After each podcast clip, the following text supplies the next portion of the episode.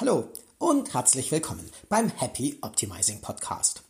Das ist die Ausgabe Nummer 6 und das ist eine Special Edition. Das ist der zweistündige Mitschnitt eines Ask the Experts. Ich habe zusammen mit vier liebreizenden Kollegen, dem Tom Thaler, der Michaela Linhardt, der Viola Eber und dem Nils Dahlke, 25 Fragen beantwortet, die uns im Vorfeld von ähm, Online-Marketing interessierten Menschen schriftlich eingereicht wurden. Über LinkedIn und Xing, über Facebook und direkt per E-Mail über die SEO Profi Berlin Webseite.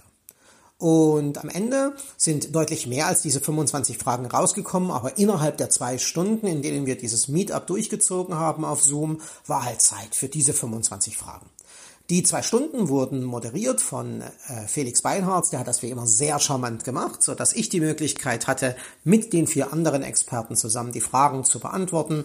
Und der Felix hat sich um das ganze Organisatorische gekümmert. Er hat die Gelegenheit genutzt, um auch den Chat zu verfolgen und Live-Fragen, die während des Meetups noch äh, reinkamen, mit in die Runde zu werfen. Und rausgekommen ist ein sehr, sehr interessantes Setup mit den Schwerpunkten Suchmaschinenoptimierung, Optimierung, Suchmaschinen, Werbung, Webanalyse und Social Media Marketing. Ich wünsche viel Spaß.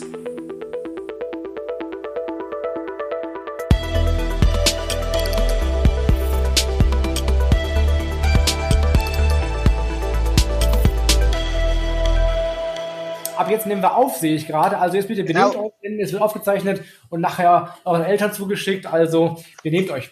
wir legen gleich los. Ihr habt Fragen äh, zugeschickt. Ich habe Fragen hier, aber wir, ihr könnt auch die Fragen in den Chat reinstellen. Wie gesagt, wir gucken, wir haben circa zwei Stunden Zeit. Es wurden 28 Fragen vorab zugeschickt. Also wir gucken mal, ob wir die alle durchkriegen und ob Zeit ist für Fragen in der Runde. Macht es einfach gerne. Ich gucke mal, was ich jetzt ein bisschen reinschieben kann, wenn es gerade passt. Also habt keine Scheu, fragt gerne ähm, im Chat.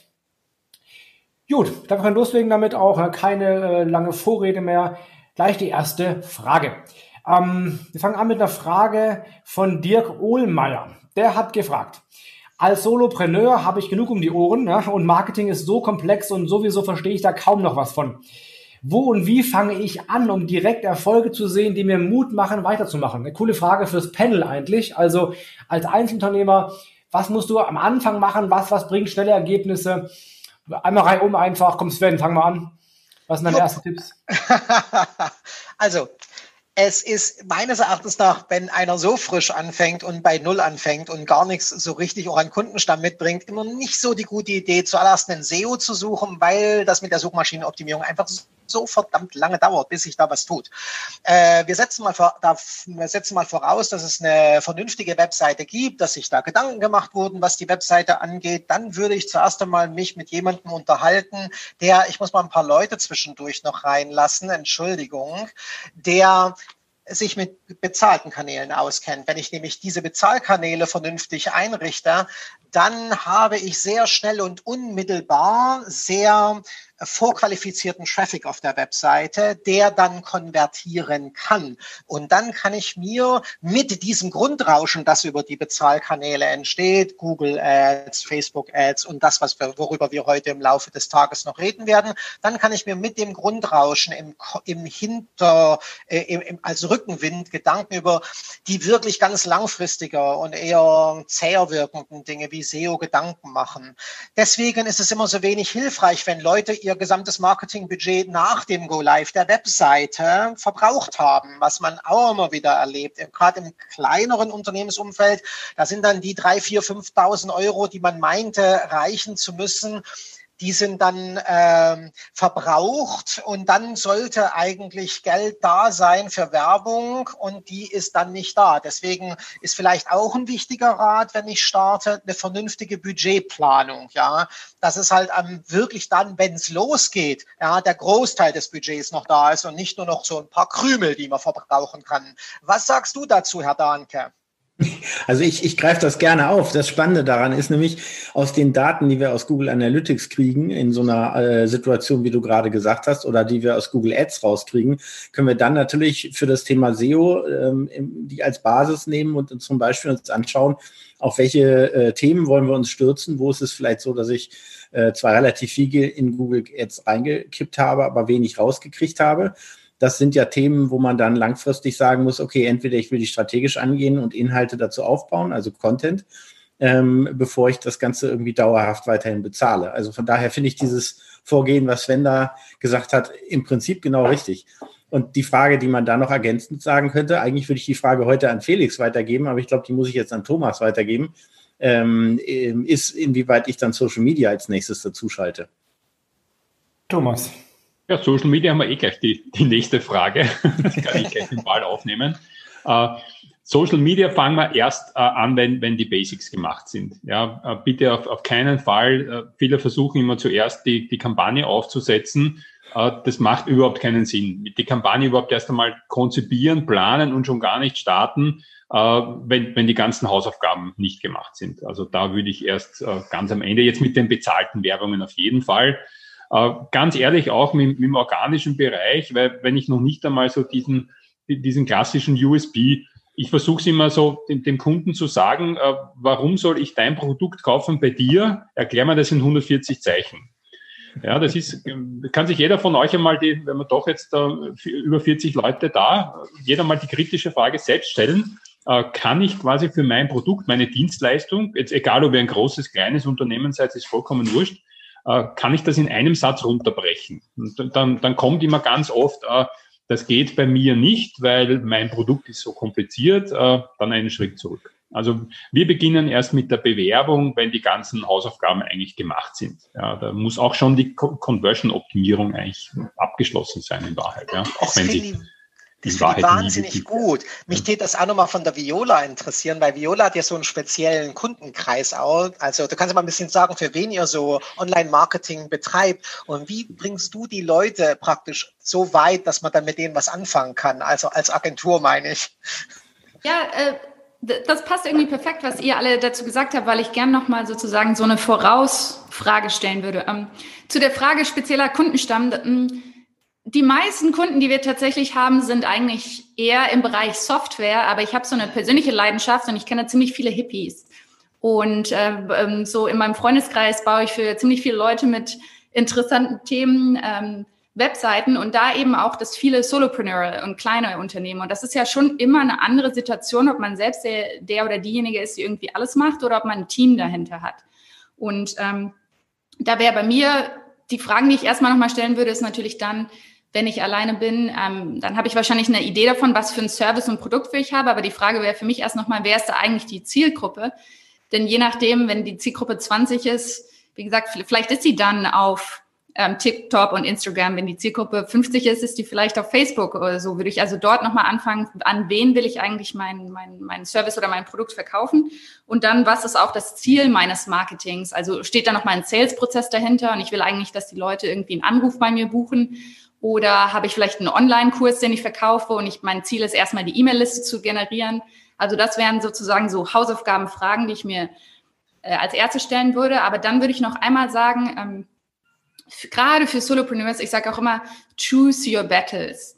Denn es ist zwar schön, wenn wir hier alle dir sagen, mach doch SEO, aber wenn du es absolut hasst zu schreiben und es nicht schaffst, einen Blogpost zu schreiben oder das dauert irgendwie fünf Tage und, und, und du kannst dich einfach nicht dazu bringen, es wird halt immer schwer bleiben. Und, und wenn du vielleicht kommunikativer Typ und Gesprächstalent oder so bist und das für deine Zielgruppe Sinn macht, dann ist es vielleicht besser, irgendwann zu sagen, ich mache YouTube oder sowas. Also ich, ich, ich bin da immer sehr so diese persönliche Komponente, was fällt dir leicht und was macht Sinn für deine Zielgruppe und da irgendwie auf seine Stärken zu setzen, gerade als Solopreneur. Wie gesagt, in einem Team ist das anders. Was ich nicht kann, das kann dann jemand anderes vielleicht gut. Aber als Solopreneur auf die Sachen zu setzen, die funktionieren. Wenn ich vielleicht schon ein paar Kunden habe, wie, wie, wie habe ich die kennengelernt?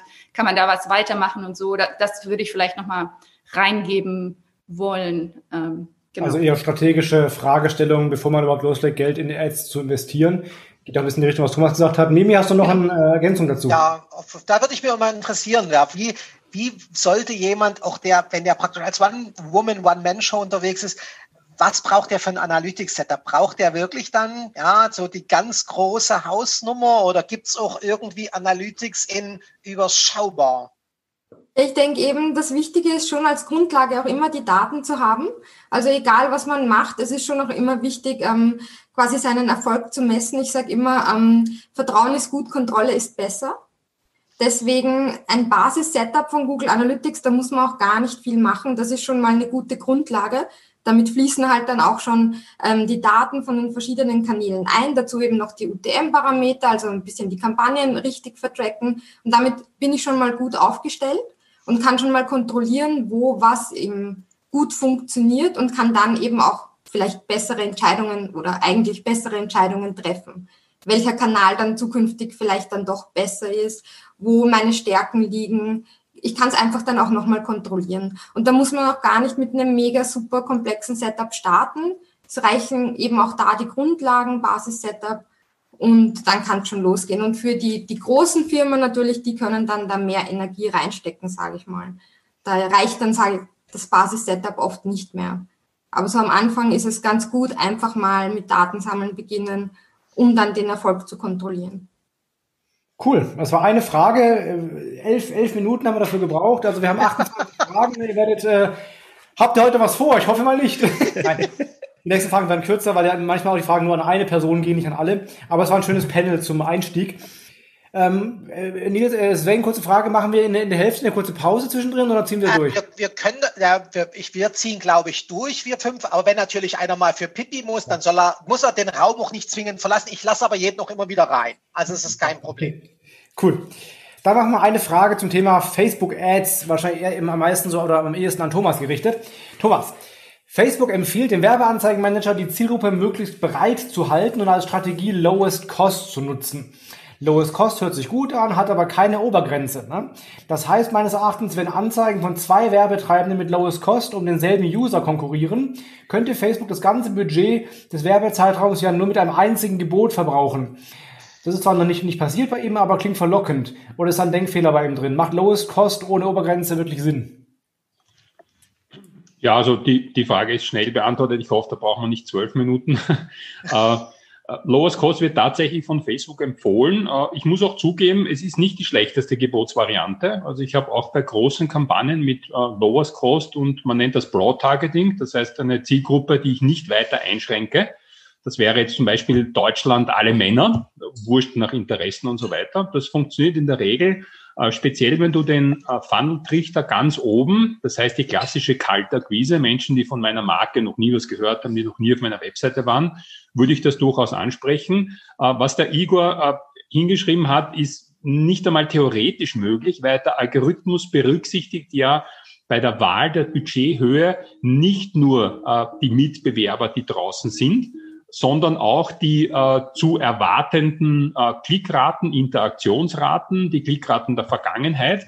Das heißt, der ganze Algorithmus hat vier, fünf Punkte. Was ich auch gleich erwähnen möchte, was die meisten vergessen, auch der User Value wird immer wichtiger. Das heißt, die Bewertungen der, der bisherigen Käufer. Das heißt, du wirst mittlerweile, wird das Werbekonto gesperrt, wenn zu viele negative User-Signale kommen.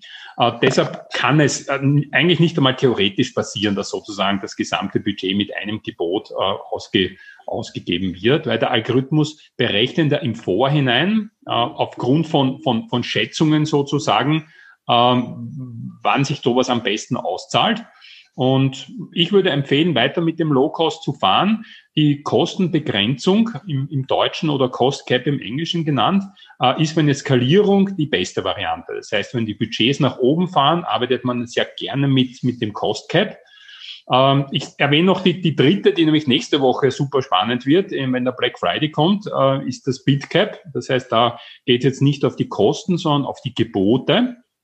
Äh, ihr werdet wenn ihr, vor allem wenn ihr jetzt nicht mit wirklich hohen Budgets arbeitet, äh, im, am Black Friday weggeboxt äh, von, von, eigentlich von Leuten wie mir und meinen Kollegen, äh, dann werdet ihr nur, äh, ja, ich sag's wie es ist, also äh, wir fahren da wirklich mit, mit, mit sechsstelligen Beträgen am Tag äh, wir, wir boxen halt kleinere weg. Ja, und da bin ich nicht alleine, sondern gibt es viele andere auch noch. Wenn ihr trotzdem auch mit überschaubaren Budgets Traffic abgreifen wollt, der konvertiert um den Black Friday tatsächlich gut, verwendet da die Gebotsbegrenzung. Ja, das ist das Bitcap.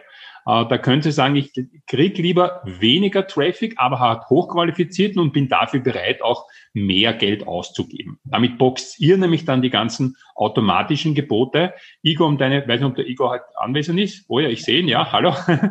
Ähm, die äh, niedrigsten Kosten äh, ist das sogenannte automatische Gebot. Ja, und da gibst du sozusagen dem Algorithmus die Macht, das wird in den meisten Fällen gut funktionieren, also würde ich auf jeden Fall sagen. In dem Moment, wo du nach oben skalierst, äh, schau dir vor allem das Cost Cap an. Das ist so.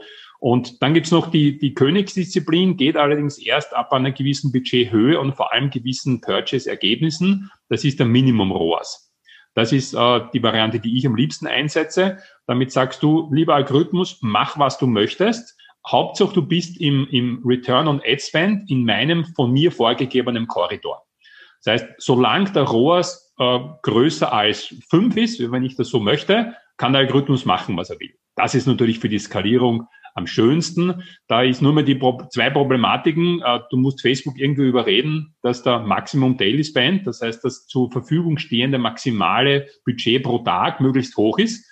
Äh, und das zweite, dass deine Kreditlinie oder deine Kreditkarte dementsprechend frisst ja, das musst du vorher abklären. Ist eine Mindestanzahl, Mindestanzahl an Conversions, die du brauchst, um das zu nutzen? Äh, das, Facebook sagt das nicht ganz genau. Ja, sie, sie sprechen immer, du brauchst so gute 100 bis 200 Purchase pro Woche pro Ad-Set. Okay. Ja, äh, inoffizielle Stimmen sagen zumindest 10.000 Dollar Monatsbudget pro Werbekonto über einen längeren Zeitraum. Was es ganz genau ist, weiß niemand. Also Facebook verlaut das nicht ganz genau, aber so irgendwas in der Richtung wird es schon sein. Also ich habe bei kleineren Werbekonten oder wenn du frisch beginnst, hast du diese äh, Gebotsvariante gar nicht zur Auswahl. Mhm. Und erst wenn du ein, ein, ein stärkeres Werbekonto hast, kannst du das überhaupt einstellen. Also das ist keine geheime Checkbox, sondern das erscheint oder erscheint nicht. Und man kann das auch, also ich habe es noch nicht geschafft, das irgendwie manuell freischalten zu lassen über einen Account Manager, sondern die, der Algorithmus entscheidet halt aufgrund von mehreren Faktoren. Wahrscheinlich ist die Budgethöhe die ausschlaggebende. Cool, eine sehr spezifische Frage. Wir machen mal mit einer allgemeineren Frage weiter an die SEO-Herren und Damen. Ähm, wie beeinflussen neue Trends im Content Marketing äh, die SEO oder das SEO? Also neue Trends im Content Marketing. Was wäre das zum Beispiel? Ja, ich würde, ich denke, da sind so Sachen gemeint. Du siehst immer mehr, dass Leute Videos einbinden, dass Leute Audios einbinden. Also, dass mhm. du den Blogbeitrag zum Beispiel vorgelesen bekommst. Ja, das ist so eine Entwicklung, die ich feststelle. Mhm. Und die Frage ist, machen das Leute nur, wenn sie die Verweildauer ver, ja, verlängern wollen auf den Blogbeiträgen? Hat sowas überhaupt einen Einfluss in Wirklichkeit? Äh, ja, wie, wie die Länge, ja, diese Megabeiträge, ich glaube, in die Richtung geht die Frage so ein mhm. bisschen, ja. Also dieser äh, ultimative Content, ja, äh, hat das irgendeinen Einfluss auf SEO? Kann man damit was erreichen? Termfrequenz ist, glaube ich, auch so ein Thema, das damit ein bisschen reinspielt. Und da sind Viola und Nils, glaube ich, die perfekten Antwortgeber. Also äh, ich nehme das direkt mal kurz erstmal auf. Äh, grundsätzlich bei diesem Thema ist es so, dass ich am liebsten immer antworte, kommt auf den Trend an. Weil das Ganze natürlich so ist. Also einmal ist SEO ist ein Prozess, der in viele Bereiche integriert werden sollte. Das muss man auf der einen Seite ganz klar sagen. Und ähm, SEO und Content Marketing sind ja nicht zwei unterschiedliche Disziplinen, die irgendwie so nebeneinander her existieren. Deswegen ist es bei bestimmten Sachen eben auch die Frage, wie man das zum Beispiel technisch korrekt implementiert. Ähm, beziehungsweise bei manchen Sachen, wenn ich da so lese, welche Content-Marketing-Idee gerade durchs äh, Dorf getrieben wird, ähm, dann ist das Ganze so, dass ich sagen würde, schaut euch doch erstmal an, ob ihr die Basics sauber umgesetzt bekommt oder bekommen habt. Denn ähm, bei manchen Sachen ist es auch eben einfach so, dass man so einen Trend vielleicht einfach an sich vorbeiziehen lassen sollte. Also ich meine, es gab ein paar Jahre äh, früher, da war das Ganze so, dass plötzlich jeder sollte einen Avatar auf seine Seite ähm, haben. Da, ähm, wer das nicht mitgenommen hat, der hat eine Menge Geld gespart. Und ähm, so ähnlich ist das heute, denke ich mal, bei manchen Content-Marketing-Ideen auch. Also ähm, gerade dieses, ja, viel Text hilft viel, ist halt auch einfach Blödsinn. Ähm, gerade je nachdem, was für ein Content gefragt ist. Also ein informationaler Inhalt ist ja was ganz anderes, als wenn es um eine definitorische Frage geht. Also wenn ich wissen will, äh, was ist Content Marketing, dann brauche ich keinen 5000 Worte Artikel, sondern dann brauche ich eventuell einen Inhalt, der das kurz und knapp zusammenfasst. Aber auch da gebe ich nochmal wieder an Viola weiter. Ähm, ja, super Antwort. Ehrlich gesagt ähm, ist es in meiner so ähm, Alufood-Theorie, dass, weil die SEOs immer so viel langen Content schreiben und die Leute die Antwort im Content nämlich dann nicht mehr finden, dass das auch einer der Gründe ist, warum es jetzt das Featured Snippet gibt. Also gerade diese Was ist Fragen oder Content Marketing Definitionsfragen, da spielt Google ja jetzt immer das Featured Snippet aus, wo dann eine kurze Antwort schon auf der Search Results Page ist. Und das ist halt, weil es auch nicht immer so userfreundlich ist, dann die, die Antwort da zwischen 5000 Wörtern sich raussuchen zu müssen. Und ich würde auch sagen, also wenn ich denke Content Marketing, das kann ja Video-Content, Blog-Content, das kann ja alles Mögliche sein. Ich finde, wo das relevant wird, ist bei, bei der Thema Suchabsicht. Ähm, also wenn ich mir heute Seite 1 angucke, sind da ja nicht mehr unbedingt zehn Textresultate mit einem blauen Link, sondern Seite 1 ist, ist ziemlich wild. Da kann eine Google-Karte sein, da, kann, da können Videos sein, da können Bilder sein. Und das heißt für mich auch so ein bisschen, hm, ein Blogpost ist nicht immer die richtige Antwort für eine Suchanfrage. Und manche Suchanfragen erfordern halt zum Beispiel ein Video, ähm, oder das Video rankt höher oder ein Newsartikel rankt höher. Und da, da finde ich, mm, müssen wir als SEOs auch ein bisschen Offenheit beweisen im Sinne von Blogpost ist nicht immer die Antwort. Und, und vielleicht lohnt sich das da mit dem Content Marketing Team zusammenarbeiten und sagen, okay, vielleicht gibt es den Blogpost, aber es gibt eben auch das Video, weil halt Google oben nur Videos hat und wir auf jeden Fall weniger Klicks kriegen, selbst wenn euer Blog, unser Blogpost rankt, weil diese Videos oben, vor allen Dingen auf Mobile View, diesen Blogpost so weit nach unten gepusht haben, dass die Leute den gar nicht mehr sehen. Ähm und, und es gibt halt auch Content-Arten, wo ich sagen, oder Suchanfragen, wo ich sagen kann, Content-Marketing ist die falsche Antwort. Also äh, wenn das Ganze sowas ist wie Schuhe kaufen, dann weiß ja. ich an der Stelle definitiv, das ist etwas, da geht es nur um Shopping-Ergebnisse. Wenn du keinen Online-Shop hast, brauchst du nicht mitmachen. Ja, Genau, also Suchabsicht wäre da meine Antwort. Ja. Also die, die Frage, welche, welche, welches Medium wähle ich, das hängt von der Suchabsicht ab und das finde ich am besten raus, indem ich auf Seite 1 mal gucke, was da gerade ist. Ich glaube, spannend wäre zu wissen von Juliane, was denn die, die Trends sind, die sie meint. Also, ähm, ja. ja. Aber gut, schöne Antworten, vielen Dank. Wir machen mal weiter mit der Frage zum Thema Analytics ähm, für die Mimi. Mimi, äh, mich würde der Aufbau von, also Frage von Urs, äh, mich würde der Aufbau von Zielgruppen über Google Analytics 4 interessieren, die dann für das Retargeting oder Remarketing verwendet werden können. Wie geht das in der neuesten Analytics-Version? Wie baue ich Zielgruppenlisten?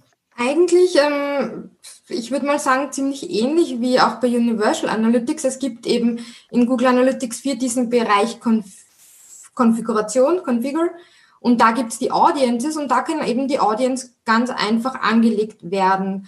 Mm, so ein bisschen der Unterschied ist, ähm, man kann eben seine eigenen Daten nutzen, aber Google stellt auch dann ähm, Templates zur Verfügung, das heißt ähm, Möglichkeiten, welche Audiences man eben erstellen möchte. Und das heißt, man hat einfach auch noch zusätzliche, also man muss nicht von nichts beginnen, wenn man nicht weiß, wie man eine Audience aufbaut, sondern man kann sich einfach mal das Template anschauen. Das ist, sage ich mal, ein Vorteil. Und ansonsten funktioniert es eigentlich genauso wie im Universal Analytics, wie man eben ein Segment erstellt hat. Und das ist dann, also wenn ich das die Audience erstellt habe, ist es auch automatisch in Google Ads oder auch bei ähm, Display und Video 360 verfügbar. Also das wird automatisch gepusht in die Tools, wenn die Tools verknüpft sind. Das ist natürlich die Voraussetzung. Ähm, die Tools müssen verknüpft sein. Und dann funktioniert das. Und das ist halt auch der große Vorteil von Google oder das, wo halt Google Analytics das anstrebt, dass die Tools immer mehr miteinander verknüpft sind. Also man muss dann nicht irgendwie auswählen, ich will das jetzt in Google Ads haben, ich will mhm. das dort und da haben. Also wenn man in der Google-Welt ist, sind die Tools miteinander verknüpft. Cool. die Frage geht doch ein bisschen, ging auch ein mhm. bisschen dahin, weil es diesen Zielgruppendefinitionsbereich, den es ja früher im Property-Dingens gab, den gibt es ja jetzt nun nicht, aber du machst es dann, du erstellst ein Segment und dann kann man ja ein Segment praktisch zur Zielgruppe erklären. Das ist dann jetzt im Moment der Weg. Nein, es ist einfach, also statt in dieser Admin, statt in der Admin-Konsole das mhm. anzulegen, ist es halt dann direkt im, ähm, im, im keine Ahnung, dort, wo eben auch alle anderen Berichte sind. Alles klar. Und da mhm. gibt es unten eben diesen in Konfiguration ah, okay. den Audience-Bereich. Gut, da sehr gut. Das Dann haben wir eine anonyme Frage zum Thema WordPress-Kategorieseiten. Ähm, gerade so Archivseiten, ne, Kategorie, Seite 2, 3, 4 und so weiter. Soll man die auf No-Index setzen, damit Google eben keine unnützen Seiten oder doppelten Seiten indexiert? Oder ist das viel zu nerdig gedacht und Google weiß eh, was damit so ist und lässt das eh bleiben quasi? Also macht es Sinn, WordPress, Archiv, Tag, Kategorieseiten auf No-Index zu setzen, ja oder nein? Nils, Sven. Unnütze Seiten sollte man sowieso nicht haben. Aber unabhängig davon, also Kategorieseiten kann man natürlich ebenfalls optimieren, ähm, damit sie eben nicht unnütz sind. Und ähm, dann müsste man natürlich überlegen, was ist mein Ziel mit so einer Seite. Ähm, ein, denn einfach auf nur Index setzen bedeutet natürlich, der Crawler findet sie trotzdem. Ähm, gut, sie landen dann nicht im Index, das ist schon richtig. Aber eventuell kann ich damit natürlich was viel, viel Sinnvolleres machen, wenn ich so eine Seite gezielt mit Inhalten äh, befülle. Also wenn ich zum Beispiel irgendwie, ich habe, sagen wir mal, ich habe so verschiedene Arten von ähm, äh, Frottee-Waren, sagen wir jetzt mal, also Handtücher, Bademäntel, solche Sachen. Und dann ist es im Prinzip ja so, dass eine Kategorieseite sowas ist wie eine Übersichtsseite zu Bademänteln. Und wenn ich äh, möchte, dass ich zu dem allgemeinen Begriff Bademantel oder Bademäntel gefunden werde, dann ist doch eventuell so eine Kategorieseite eine sinnvolle Zielseite. Das wird, glaube ich, gar nicht gemeint hier. Hier geht es, glaube ich, um solche die Seiten 2, 3, 4, 5. Also du hast einen Blog, ne, slash Blog zum Beispiel. Ah. Und dann halt die Blogseite, klar vielleicht, aber die zweite, dritte, vierte Archivseite, was mit denen? Also, naja, da ist das Ganze so, Google hat ja angekündigt, dass Seiten, die auf No-Index gestellt sind, in Zukunft auch nicht mehr gecrawlt werden. Die Frage ist halt, wenn dadurch das Crawling selber so beeinträchtigt wird, dass ich ähm, so tiefe Navigationsstrukturen kriege, dass ich zu tiefen Inhalten kaum noch hinkomme, dann ist das ein Problem. Ähm, dann sollte man sowas auf jeden Fall als Index-Follow lassen. Wir haben gerade einen, einen, Shop analysiert, da war das Ganze nämlich genau so ein Fall und dadurch waren 300 Ebenen Klicktiefe erreicht worden, weil fälschlicherweise Sachen auf No-Index gestellt wurden oder in so ein Archiv gestellt wurden, wo Google nicht reingegangen ist. Wäre dann Kanonisieren eine Lösung? Wollte ich gerade fragen, genau. Nein, nein, an der Stelle nicht. Wenn du Canonicals setzt und im Prinzip versuchst, Seite 1, Seite 2, Seite 3 zu sagen, das ist immer die gleiche, kann es dir eher passieren bei großen Seiten, vor allem, dass Google erkennt, dass es nicht der gleiche Inhalt ist, dann deine Canonicals komplett ignoriert. Und das kann sein, dass es dadurch für die komplette Website damit die Funktion der Canonical URLs nicht mehr gibt. Also damit kannst du dir mehr kaputt machen, als okay. wenn du das, ähm, wenn du es einfach hinnimmst und sagst, komm, Google, geh da eben auch rein. Aber die meisten Aber, großen Shops machen das noch genau so. Die haben Canonical von Seite 2 auf Seite 1 immer und 3 auf 1 und so weiter. Ich weiß, die haben aber an der Stelle teilweise, also zwei Sachen. Einmal, viele von diesen ganz großen Shops sind so, dass sie natürlich, also wenn es echte Brands sind, ähm, gibt es eine Sonderbehandlung. Also ich war ja damals bei heise.de und da haben wir auch Sachen gesehen, die bei uns funktioniert haben, die sonst bei anderen äh, Websites nicht funktioniert haben. Ähm, also da spielt auch die Größe dessen, was dir Google zur Verfügung stellt, nochmal eine Rolle. Ähm, und auf der anderen Seite ist es natürlich auch so, ähm, wenn solche Shops solche Techniken nutzen und das idealerweise anders umsetzen, auch solche Paginierungen etc. anders umsetzen, können sie teilweise noch mehr erreichen. Deswegen ist das tatsächlich nicht eine Lösung, die ich ernsthaft empfehlen würde. Also ich würde sagen, einfach lassen. Ähm, Google weiß schon, was, was Sache ist. Nee, ich würde es lassen und dann würde ich erstmal gucken, was Google damit macht. Und dann würde ich mir im Prinzip eine Kategorie zum Beispiel oder einen Themenbereich raussuchen und an diesem einen Bereich mal rumprobieren. Also zum Beispiel, wenn wir jetzt bei diesen Bademänteln sind, einfach mal gucken, was passiert, wenn ich die, die, die Tiefe meiner Archivseiten ähm, begrenze auf fünf. Weil was habe ich davon, wenn ich 5000 Bademäntel habe? Ähm, ich werde sowieso nicht mit allen 5000 Stück irgendwie zum Thema Bademantel ranken, sondern dann muss man sich eher anschauen, wie kriege ich die, äh, wie kriege ich Google auf eine andere Art und Weise dorthin.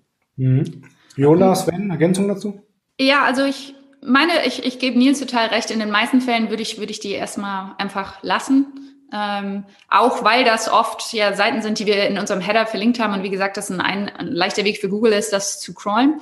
Ich, wo die Frage vielleicht herkommt, ist, dass als WordPress vor ein paar Jahren, da hatte man immer diese Idee, ich mache einen Blogpost oder einen Artikel und dann knall ich den in so viele Kategorien wie möglich, am besten dann noch 20 Tags und dann kann es natürlich irgendwann zu so einem Fall kommen, dass man 200 Blogposts hat, aber da sind irgendwie dann 300 Kategorieseiten und dann ist natürlich das Verhältnis falsch, weil man dann so viele dünne, ähnliche Seiten hat. Und dann finde ich aber, die Antwort ist nicht, diese zu deindexieren, sondern die Antwort ist mal seine Struktur zu überdenken und zu sagen, okay, was sind die drei, vier, fünf, sechs Hauptthemen meiner Webseite, die auch klar unterschiedlich sind, die ein klarer Fokus sind und dann halt sicherzustellen, dass jeder Artikel oder jeder Blogpost halt nur in einer Kategorie ist und man dadurch auch eine schöne, schönen Kontext, schöne Relevanz und schöne Themengebiete aufbaut. Also es ist eher so ein bisschen, wir haben WordPress ein bisschen blöd benutzt ursprünglich. Und, und wenn man da aber streng mit sich sind, ist, lösen sich da ganz, ganz viele Probleme, ohne dass man so unelegant mit dem No-Index anfangen muss. Cool, vielen Dank. Wir machen weiter mit dem Thomas, äh, glaube ich, als primäre Antwortgeber. Mal gucken. Äh, von Thorsten die Frage. Ausgangslage ist ein komplett neuer B2C-Shop mit komplett neuem Produkt, ein ökologischer, veganer Küchenreiniger, ähm, den man auch trinken kann gegen Corona, habe ich gehört. ich weiß es nicht genau. Es sollen möglichst schnell erste Sales im Shop generiert werden. Budget ist 1500 Euro pro Monat. Mit welchem, und jetzt in Großbuchstaben, konkreten Kampagnen-Setup Thomas, ja, konkretes mhm. Kampagnen-Setup für Facebook und Instagram würdest du starten, um das Ziel zu erreichen? Und nach welchen Kriterien würde man skalieren? Hau rein. Ganz konkret. Äh, nachdem das für so ein spezialisiertes Produkt, äh, ich gehe mal davon aus, dass du, er hat glaube ich geschrieben, ein, ein, ein Startup, also eine nicht bekannte Marke. Das ist ein neues Produkt auf jeden Fall. Ja, ein neues Produkt. Äh, die Marke kennt man nicht, das Produkt würden wir wahrscheinlich auch nur, nur bedingt kennen. Ja, was war das? Ein veganer ökologischer Küchenreiniger. Küchenreiniger. Ja, nie gehört, dass sowas vegan auch gibt, aber man lernt nie aus. Du wirst, ähm, wie, wie heißt der Kollege, der jetzt die Frage gestellt hat? Der Thorsten, Thorsten, wenn du jetzt mit einer äh, Conversion-Kampagne auf Sales optimiert reinfasst, das wird niemals funktionieren. Bei so einem Kampagnen-Setup nimmst du zwei, vielleicht sogar äh, drei Funnel-Stufen. Du beginnst einmal mit einem thematischen, einem oder mehreren thematischen Videos, wo du mal die Vorzüge dieses Produktes erklärst. Ja? Warum braucht man einen veganen Küchenreiniger? Die Frage kann ich jetzt nicht beantworten. Ich, ich weiß es nicht, aber ich habe auch in meinem Leben ehrlich gesagt noch nie einen Küchenreiniger gekauft. Mhm. Aber du wirst dir da Gedanken gemacht haben. Äh, bau äh, ein, zwei, drei Erklärbär-Videos, wo du einfach einmal gar nichts verkaufst, also nicht kauf das Ding, sondern einfach, das ist besser als äh, ein, ein mir fällt jetzt gar kein Küchenreiniger. Ein nicht veganer Küchenreiniger. Ein nicht, ja, einer der, der Mitbewerber. Also ich könnte jetzt nicht einen einzigen nennen, aber ich bin auch nur, nur bedingt die, die Zielgruppe dafür. Das heißt, da bitte keine Verkaufswerbung. Das Video soll eher erklären, warum kann man sowas brauchen. Ja, ist das eine coole Sache? Das ist auch ein bisschen im Trend der Zeit und so weiter. Alle Leute, die sich dieses Video zumindest bis zur Hälfte, vielleicht 75 Prozent, vielleicht sogar bis zu 90 Prozent angeschaut haben. Du kannst bei Facebook und auch Instagram ganz leicht abfangen, ähm, die, wie viel Prozent des Videos haben sich die Leute angeschaut. Baust eine Zielgruppe, gehst in die nächste Funnelstufe hinein. Kaust, äh, baust dann da, gehen wir jetzt schon mehr in den Richtung Verkauf, da sagst, ach übrigens, also du hast bis jetzt äh, sozusagen in der ersten Stufe darüber gehört, wie cool ein, ein veganer äh, Küchenreiniger ist. Ähm, nächste Information, äh, den gibt's jetzt auch zu vorbestellen, zu kaufen, was auch immer du haben möchtest. Ja. Äh, und das wäre dann schon eine äh, konversionsoptimierte Kampagne. Ja, vielleicht nicht zwingend auf Purchase, das heißt auf Kauf, sondern äh, geh vielleicht auf Einkaufswagen. Ja, weil du wirst in einer, in einer neuen Kampagne noch nicht genügend Pixel-Events schaffen. Du brauchst pro Adset für einen Algorithmus ungefähr 50 pro Woche pro Adset. Das ist für ein kleines Unternehmen sehr viel. Wenn du zu wenig hast, geh einfach im Funnel einen, eine, zwei, drei Stufen nach oben. Und erst in der dritten Stufe, das ist dann das klassische Remarketing, das heißt die Leute, die dann schon auf deiner Produktseite waren, erst zu diesem Zeitpunkt drücken wir dann die Daumenschrauben, ziehen wir ein bisschen enger zu. Da sagen wir, ja, wenn du jetzt kaufst, kriegst du 20 Prozent Rabatt. Oder wir haben nur mehr 20 Stück auf Lager, möchtest du der Erste sein, der eins hat. Ja? Immer aufpassen, dass du in der richtigen Funnelstufe mit der richtigen Argumentation kommst. Zum Beispiel dieses Thema Black Friday nächste Woche. Äh, du bietest jetzt 20 Prozent Rabatt oder 50 Prozent Rabatt, wurscht, ja. Wenn du das in der ersten Funnelstufe, wird das nicht funktionieren, weil die Menschen, die noch gar nicht wissen, was das ist, die kaufen es auch nicht, wenn es um 50 Prozent hergeschenkt ist. Den Fehler machen ganz viele, die so gratis PDFs äh, versuchen zu vertreiben und nicht verstehen, warum das nicht funktioniert, weil es ja eh kostenlos ist. Ja, ich lade mir auch kein kostenloses PDF runter, wenn ich nicht der Meinung und, und gebe damit bezahle sozusagen mit meiner Telefonnummer oder meiner E-Mail-Adresse, äh, wenn ich für mich den Mehrwert noch nicht erkannt habe. Ähnlich ist es auch bei so einer Kampagne. Äh, kannst du auch in zwei Stufen machen. Ich würde dir drei Stufen empfehlen. Äh, 1500 Euro ist wahrscheinlich zu wenig Budget, äh, muss ich ganz ehrlich sagen. Also ich kenne jetzt die, die, die Kostenstruktur und die äh, äh, Umsatzstruktur des Produktes natürlich nicht. Äh, das wird eng werden. Okay. Der, der CPM, sprich der Tausender Kontaktpreis, ist jetzt die letzten Wochen schon rigoros hochgefahren äh, wegen den ganzen US-Wahlen. Jetzt kann man natürlich sagen, was interessiert uns in Europa die US-Wahl? Ja, leider der Algorithmus, den interessiert das schon. Äh, jetzt haben wir den ganzen äh, Singles Day Wahnsinn gehabt. Äh, nächste Woche ist Black Friday. Äh, nicht nur ein Tag, sondern das sind ja vorher eine Woche, nach eine Woche. Dann gibt es einen Cyber Monday, die Cyber Week. Äh, ihr habt das eh mitbekommen, viele Unternehmen haben eigentlich den ganzen Cyber November mittlerweile. Also das zieht sich jetzt bis in die erste Dezemberwoche. Äh, die CPM-Preise explodieren. Äh, ich habe jetzt vor zwei Stunden mit einem amerikanischen Kunden diskutiert, der ist jetzt schon auf über 80 Dollar Durchschnitts CPM über seine Kampagnen. Das tut dann schon weh. Gell? Äh, wir haben letztes Jahr habe ich ein paar mit über 100 Dollar auch schon gehabt, Zielgruppen. Das ist dann halt, muss man sich überlegen, ob das rentabel ist. Da kannst du also gleich auf, auf LinkedIn werden. Kon konkret genug. Also das, ich würde ein dreistufiges Setup empfehlen. Wird halt mit 1500 Euro eng werden. Da musst du schon sehr gute Klickraten haben und sehr gute Konversionsraten. Sonst geht sich das rein finanziell nicht aus. Cool, vielen Dank. Wir nehmen eine technische Frage rein, ähm, und zwar von Michael. Michael fragt, er hat auf seiner Webseite in der Besucherstatistik ähm, ganz viele Fehlercodes. 301, 302, äh, 4404, 500 und so weiter. Kann das Rankings schaden? Also, ähm, was ist mit so Fehlercodes, die auftauchen in der Statistik? Ja. Wunderbar. Also äh, 302 auf jeden Fall sich genauer angucken, weil du dann im Zweifelsfall gegen den alten Inhalt von dir selbst rankst in Google. Also der alte Inhalt bleibt in Google, das ist eine temporäre Umleitung, die 302. Und der neue Inhalt kommt zusätzlich rein und dann hast du ein, im Prinzip das, was Google versucht herauszufinden, welcher Inhalt besser ist, der alte oder der neue. Also 302 auf jeden Fall angehen. Ähm, 301, wenn das Ganze so ist, dass du URLs bei dir selber beeinflussen kannst, die auf das richtige Ziel ähm, äh, zeigen und die bisher noch umgeleitet werden, dann solltest du das machen. Wenn du aber zum Beispiel von HTTP auf HTTPS umgestellt hast und extern irgendjemand verlinkt hast, dann kann sowas völlig normal sein. Ähm, ein bisschen anders ist das, wenn du 500er Fehler, also alles, was mit einer 5 vorne ist, hast. Da sollte man auf jeden Fall sich das etwas genauer anschauen, was für ein Fehler das Ganze ist.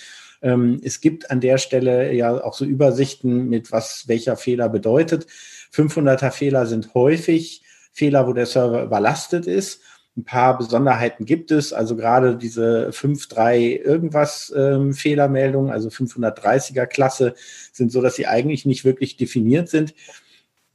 Deswegen muss man gucken, was steckt da wirklich hinter. Das sind zum Teil eben auch äh, Fehlermeldungen, die an der Stelle zum Beispiel von Cloudflare kommen können, wo man sich die Fehler etwas genauer angucken muss oder ähm, ich hatte da jetzt auch gesehen, es waren irgendwelche anderen etwas ungewöhnlichen Fehler, die dort aufgelistet waren. Das sind zum Teil eben auch äh, Fehler, die entstehen, wenn man sich per FTP oder per SMTP versucht, mit dem Server zu verbinden und dort zum Beispiel die falschen Passwörter eingegeben hat.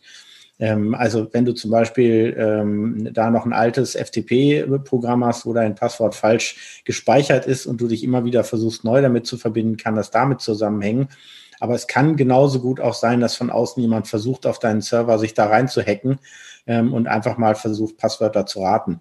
Also deswegen, da hilft tatsächlich nur, sich die ähm, Fehlerlogs etwas genauer anzuschauen und zu gucken, woher kommen diese Fehler und die dann eben ähm, äh, aufzugreifen. Tatsache ist, dass es aber trotzdem schon äh, eher auffällig ist. Ergänzung dazu? Vielleicht, ja, den 404-Fehler, damit wir das auch nochmal haben. Da gibt es dieses berühmte Mehr, die nie aufhört. Ja, wenn ich zu viele 404-Fehler habe, dann mag mich Google nicht mehr. Ja, das ist einfach nicht so. Ja, der 404-Fehler ist an sich ja was ganz Normales. Irgendwas ist nicht mehr da und deswegen wird uns eine Fehlerseite angezeigt. Doof ist, wenn die Fehlerseite nicht existiert. Also eine schöne redaktionell aufbereitete 404-Seite ist immer sehr hilfreich und da fange ich alles ab, was es tatsächlich physisch nicht mehr bei mir gibt als redaktionellen Inhalt oder als Produkt. Wenn ich ein vergleichbares Produkt habe, kann ich von dem nicht mehr existenten Produkt auch mit einer 301 Weiterleitung auf ein ähnliches ähnliches Produkt umleiten. Was aber doof ist, ist, wenn ich alles und generell immer umleite, zum Beispiel, wenn ich nicht gerade weiß, wo es hinleiten soll, auf die Startseite umzuleiten. Das ist wieder beschissen, weil das im Prinzip nichts anderes ist wie eine versteckte 404-Fehlermeldung. Google sagt dazu einen soften 404-Fehler. Also es akzeptiert die Weiterleitung auf die Startseite nicht, weil das, was da ursprünglich mal war, auf etwas umgeleitet wird.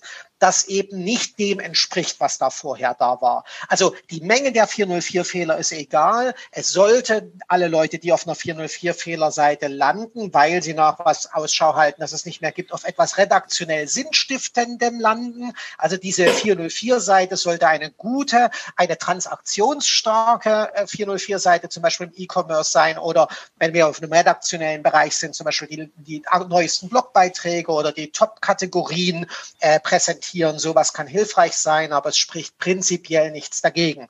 Wenn es 404-Fehler gibt, da hat das Google nichts. Und, naja, und wenn sie aber ranken, äh, ist halt doof, weil die Leute auf einer Fehlerseite landen und dann das Ranking weg ist irgendwann. Ja, aber wenn du es halt partout nicht mehr hast, du kannst natürlich, wenn es redaktionell ist, versuchen, mhm. die, praktisch mit einem neuen redaktionellen Beitrag das Ranking zu retten. Aber hast du das Produkt nicht mehr, hast du das Produkt nicht mehr. Ja, vielleicht, ja. Und bei manchen und Sachen muss man auch gucken, ob eventuell ein 410er Status der bessere wäre. Also wenn es zum Beispiel eine Zielseite ist, äh, sagen wir mal, äh, Gartenmöbel aus dem Jahr äh, 2001 als Zielseite, ähm, als URL, diese, dieser Inhalt wird nie wiederkommen. Da kannst du natürlich gucken, dass du auf das aktuelle Jahr einfach rüber äh, weiterreichst. Aber wenn es zum Beispiel irgendwie, sagen wir mal, Produkte von der Firma sind, die es einfach nicht mehr gibt, weil die Firma pleite ist, das Produkt halt auch nie wiederkommen kann, dann kann ich an der Stelle einen 410er Status senden und dann weiß Google an der Stelle definitiv, dass sie das auch gar nicht immer wieder probieren ähm, äh, müssen. Und häufig ist aber, wenn zu viele von diesen 404ern sind, entweder dein internes Linkprofil einfach defekt oder das Ganze ist äh, so, dass du eigentlich über das Thema Indexmanagement nachdenken musst. Also wie kriege ich solche Sachen entweder aus dem Index raus oder umgeleitet auf die Inhalte, die ich jetzt tatsächlich neu habe, mit denen ich weiter Geld verdienen will. Cool, vielen Dank. Wir machen weiter mit einer Frage für die Mimi, damit dir äh, nicht langweilig wird hier. Und Rebecca, Rebecca äh, sagt, Mimi, äh, hey, sagt, hey Mimi, ja, mich treiben die Cookie-Richtlinien um und wie man damit umgeht, dass man seit der Vorschaltung der Cookie-Abfragen nur noch viel niedrigere Zahlen über Analytics bekommt. Das hat ja zum Beispiel auch Einfluss auf die Retargeting-Gruppengröße. Habt ihr da Best Practices für mich, mal primär an Mimi gerichtet? Das ist schon ein Problem, mit dem eigentlich alle kämpfen müssen. Es ist jetzt keine Empfehlung, aber ein Weg, den ein paar Unternehmen gehen, ähm, ich sage mal so, aggressivere Cookie-Banner zu schalten, wo man die ganze Website ausgraut und dann ist nur noch der Banner da und dann sagt man oder macht eben diesen Annehmen-Button ganz riesig. Aber ähm, und dann trackt man natürlich alles standardmäßig mit. Aber in diesem Cookie-Fenster müssen dann natürlich schon auch die Möglichkeiten zum ähm, Cookies ablehnen sein und auch ähm, alle Cookies anzuschauen. Das darf natürlich nicht fehlen, weil es muss ja trotzdem DSGVO-konform sein. Aber halt so ganz, ganz kleine. man, muss, man sollte es gar nicht so klein machen. Die Leute klicken dann meistens eh einfach auf Annehmen, weil es ist ja eh schon jeder angezagt von diesen Cookie-Bannern in Wahrheit. Ähm, und man nimmt ja dann meistens eh die meisten Cookies ähm, einfach an. Ähm, man kann sich das zum Beispiel anschauen, bei Magenta ist das so, die machen das so, die machen das relativ schön. Das ist auch ähm, DSGVO-konform ähm, durchgegangen, einfach als Beispiel. Ähm, genau, was vielleicht dann ganz spannend ist, in Google Analytics 4 soll dieses Cookie-Problem generell ähm, behoben werden. Da braucht man dann angeblich gar keine Cookies mehr, sondern da arbeitet Google auch mit anderen Identifiern. Das ist mal so, was, was ich gelesen habe. Aber genauere Details kann ich dazu auch nicht sagen. Also es wird in Google Analytics dann so ein Cookie-less oder gar kein Cookie-Lösung mehr geben, wo man die User dann eben anders identifizieren kann. Mit Universal Analytics, also mit dem aktuellen, muss man halt noch damit arbeiten und auch generell mit den ganzen Cookie-Themen hat er jetzt nicht nur mit Google Analytics zu tun, aber in Google Analytics 4 wird es halt dann eine andere Lösung auch geben, sage ich mal. Das scheint auf, das scheint, wenn ich das kurz ergänzen darf, auf ein Canvas Fingerprinting zurückzulaufen, wo so eine ganze Reihe von Merkmalen wie deine IP-Adresse, die Art des Browsers, die Version des Betriebssystems etc. Ähm, zusammengetragen werden, um darüber dann äh, im Prinzip dich über Geräte hinweg auch wieder äh, erkennen zu können. Aber ja. das ist krass, da haben wir auf der SEO Campings und so schon vor acht, neun Jahren drüber geredet. Irgendwie, dass das irgendwie uns immer noch nicht da. Also spannend. Ich habe gerade auf LinkedIn eine Umfrage laufen zu genau dem Thema. Und zwar, ähm, wie gehst du mit solchen Cookie-Consent-Bannern um als Besucher? Da klickst du einfach alles an oder klickst du alles weg oder wählst du einzeln aus? Und da behaupten tatsächlich 22 Prozent, dass sie individuell die Cookies freigeben. Also auswählen, wen, äh, Gut, ist auch ein bisschen so eine, vielleicht so eine Marketing-Tech-Blase auch ein bisschen, aber immerhin jeder Fünfte sagt hier, ähm, fast jeder Vierte sagt, dass sie auswählen. Was mich dann nochmal interessieren würde, äh, Michaela, wie oft erlebst du, dass dieses Cookie-Banner einfach falsch programmiert ist und dann die Analytics-Zahlen sowieso komplett im Arsch sind? Du hast immer wieder jetzt auch so in Analytics-Foren bei Facebook, ich habe nur noch Direct-Traffic und so. Und dann ist schon immer gleich die erste Frage, seit wann hast du dein Cookie-Vorschalt-Banner? Und da ist, ja, irgendwie geht das miteinander einher. Ja, äh, hast du da nochmal vielleicht den ein oder anderen Best Practice?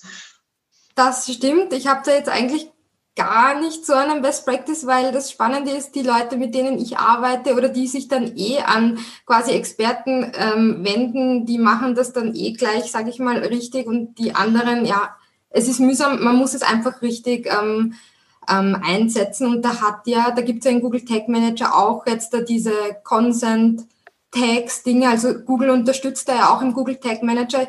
Ich habe es mir selbst ähm, noch gar nicht angeschaut, muss ich zugeben, aber es wird halt immer mehr Unterstützung geben.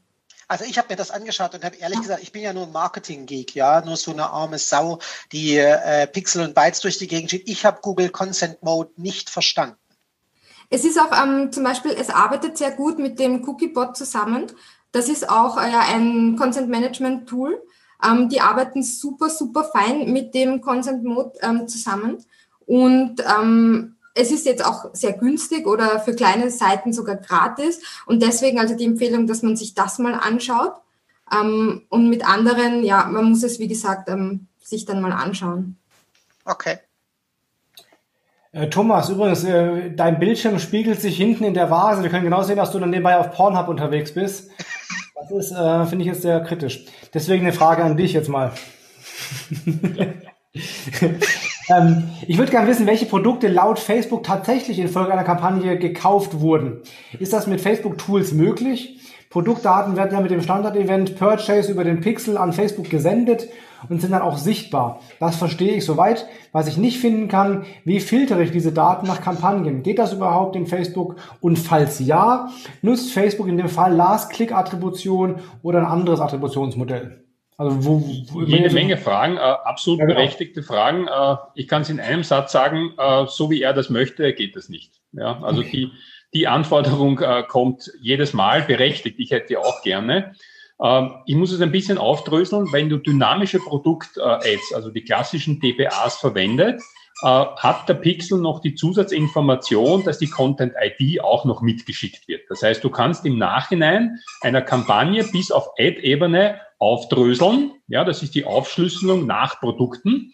Und dann kriegst du genau raus sozusagen, dass Ad XY hat so und so viel Klicks, so und so viel Umsatz generiert und Produkt A, Produkt B, Produkt C und zwar einmal, zweimal und dreimal zum Umsatz von X. Also bei dynamischen Produkten geht das aufgedröselt. Ähm, was Problematik, das geht nur mit in Verbindung mit einem Facebook-Katalog. Ja, also äh, DPA geht ohne Katalog nicht. Heißt, ich muss zuerst einmal einen Katalog erstellen. Nicht, dass das so die Wahnsinnsraketwissenschaften ist, aber ich muss es zumindest tun. Aber wenn ich mit einem Katalog arbeite, brauche ich auch Verfügbarkeiten da drinnen. Das heißt, die Availability muss auch irgendwie gewährleistet werden. Äh, mittlerweile gibt's für alle großen, so Shopify, Magento und, und, und auch WooCommerce, äh, fix und fertige äh, Plugins, die den Katalog äh, nicht nur einmal erzeugen, sondern dynamisch erzeugen.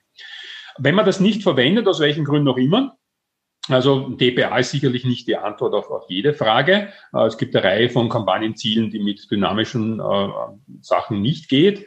Äh, es fängt schon damit an, dass man manchmal im, ganz unten im, im Funnel äh, als Kampagnenziel nicht Conversions oder Katalog nimmt, sondern Reichweite, um quasi wenige Leute auf jeden Fall zu erreichen. Dann kann ich DPA schon mal nicht verwenden.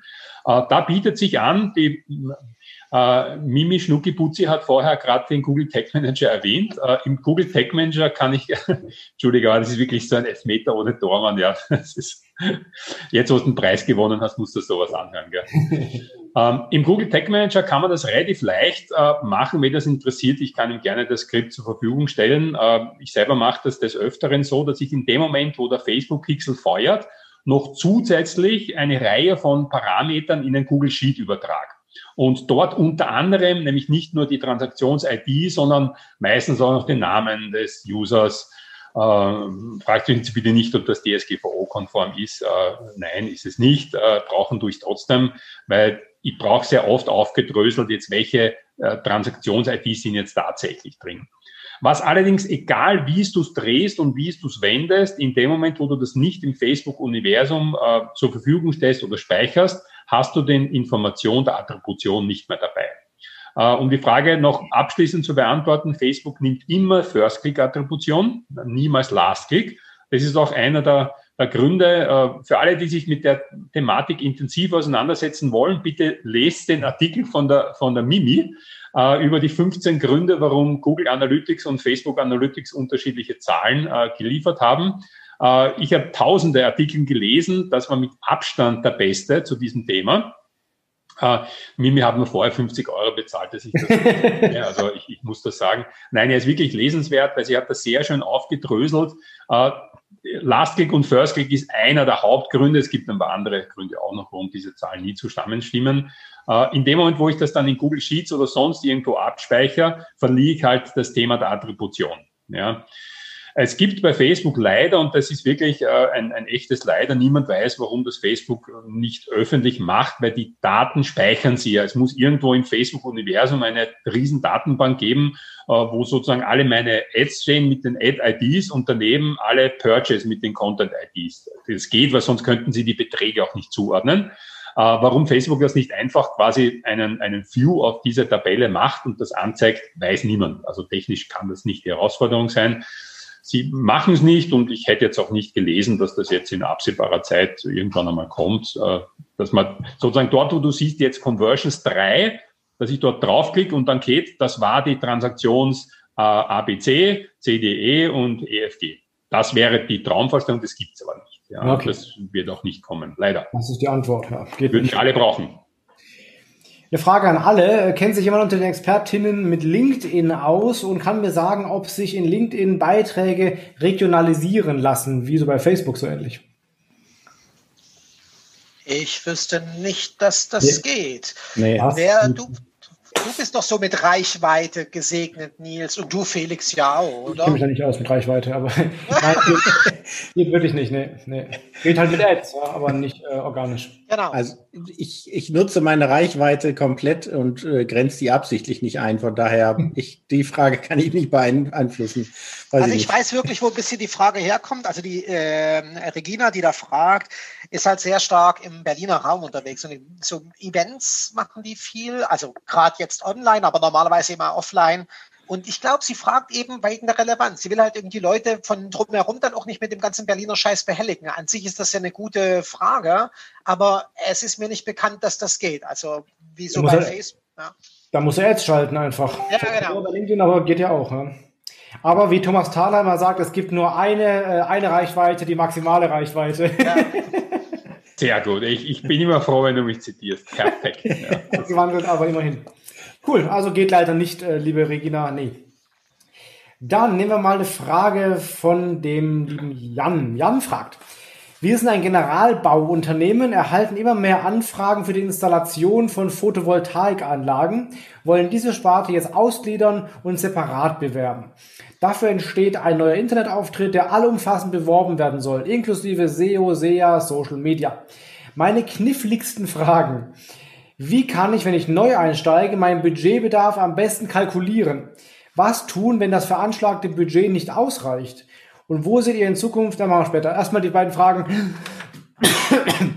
Wie kann er seinen Budgetbedarf kalkulieren und was heißt, wenn das Budget nicht ausreicht? Also skalieren wahrscheinlich irgendwie oder ja. Gibt es dazu Hinweise von euch? Also ich, ich darf mich kurz einschalten, weil ich, ich unterrichte genau dieses Thema jetzt schon seit etlichen Jahren und meine Lieblingsdiplomprüfungsfrage ist genau diese.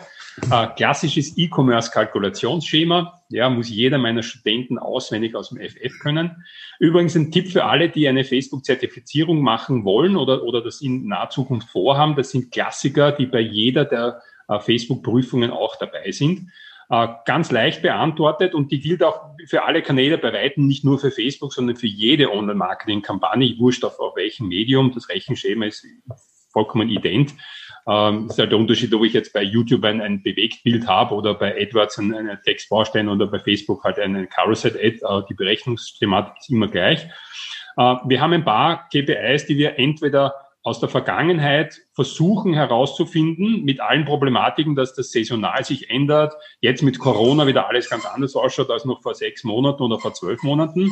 In der Realität wird meistens zuerst ein Test mit kleinem Budget gemacht. Äh, da wird vor allem die Klickrate, also die CTR, die brauche ich als erstes. Das Rechenschema verrechnet wird zum Beispiel im Facebook-Universum immer nach Impression. Ja, ähm, Impression, dann, dann die nächste Connection ist über die Frequenz, komme ich zur Reichweite. Reichweite wird auch gerne die Netto-Impressionen genannt oder Netto-Reichweite genannt, also wie viele Menschen haben das Ganze gesehen. Ähm, Impressionen mal Klickrate sind die Klicks. Ja, bitte immer unterscheiden zwischen ausgehenden und eingehenden Klicks. Äh, der ausgehende Klick, der, der berechnet wird und der auch im, äh, im AdWords Manager angezeigt wird, ist noch lange nicht der eingehende Klick auf der Landingpage. Äh, wir haben technische Probleme, wenn der Webserver nicht funktioniert. Wir haben das ganze Thema Consent. Ja, du verlierst halt 10, 15, 20 Prozent, weil die Menschen nicht zustimmen. Äh, und du hast das ganze Thema Adblocker ja, Virenscanner, die irgendwie so halb, halb schwanger eingestellt sind, dass das Ad zwar angezeigt wird, aber dann der JavaScript-Aufruf für eine externe URL unterbrochen wird. Die verlierst du alle. Das heißt, das musst du auch noch berücksichtigen, ist die zweite. Und dann halt die Konversionsrate. Das heißt, wie viel äh, Prozent oder manchmal leider Promille äh, der Leute auf meiner Webseite erwerben dann ein Produkt. Dann brauche ich noch den Average Order Value für die Berechnung. Das heißt, den Durchschnittsumsatz pro Transaktion. Ähm, diese Sachen muss ich entweder wissen oder mir äh, herausrechnen lassen. Wenn ich natürlich jetzt nur ein Produkt habe, ist das ein bisschen einfacher. Wenn ich einen Produktkatalog mit 60.000 Produkten habe, äh, ist das ein bisschen äh, komplizierter und schwieriger. Dann fülle ich das in einen Excel-Sheet ein. Wer das nicht mit der Hand machen möchte, ich, ich habe so ein Excel-Sheet natürlich, das kann ich euch gerne geben. Das ist im Prinzip keine großartige Sache sich das selbst aufzustellen und da, du rechnest dann von unten, du sagst sozusagen, wie viel Stück möchte ich verkaufen oder welchen Umsatz möchte ich generieren. Ja, beide äh, Zielsetzungen sind gleich. Wenn ich den Average Order Value weiß, kann ich aus dem Umsatz die Stück mir ausrechnen. Und er rechnet von den äh, Sales auf die eingehenden Klicks, von den eingehenden Klicks auf die ausgehenden, von den ausgehenden auf die äh, über die Klickrate zu den tatsächlichen Impressionen und über den angenommenen CPM äh, zum verfügbaren Budget. Ist klassisches äh, Medienplanungsgeschäft, also Tagesgeschäft für jeden Medienplaner. Ähm, ist nicht ganz so simpel, wie es jetzt das Rechenschema ist, einfach, äh, weil ich halt jede Menge Annahmen treffen muss, äh, die ich selbst, wenn ich Vergangenheit-Werte habe, heißt das natürlich noch lange nicht, dass das auch in der Zukunft funktioniert.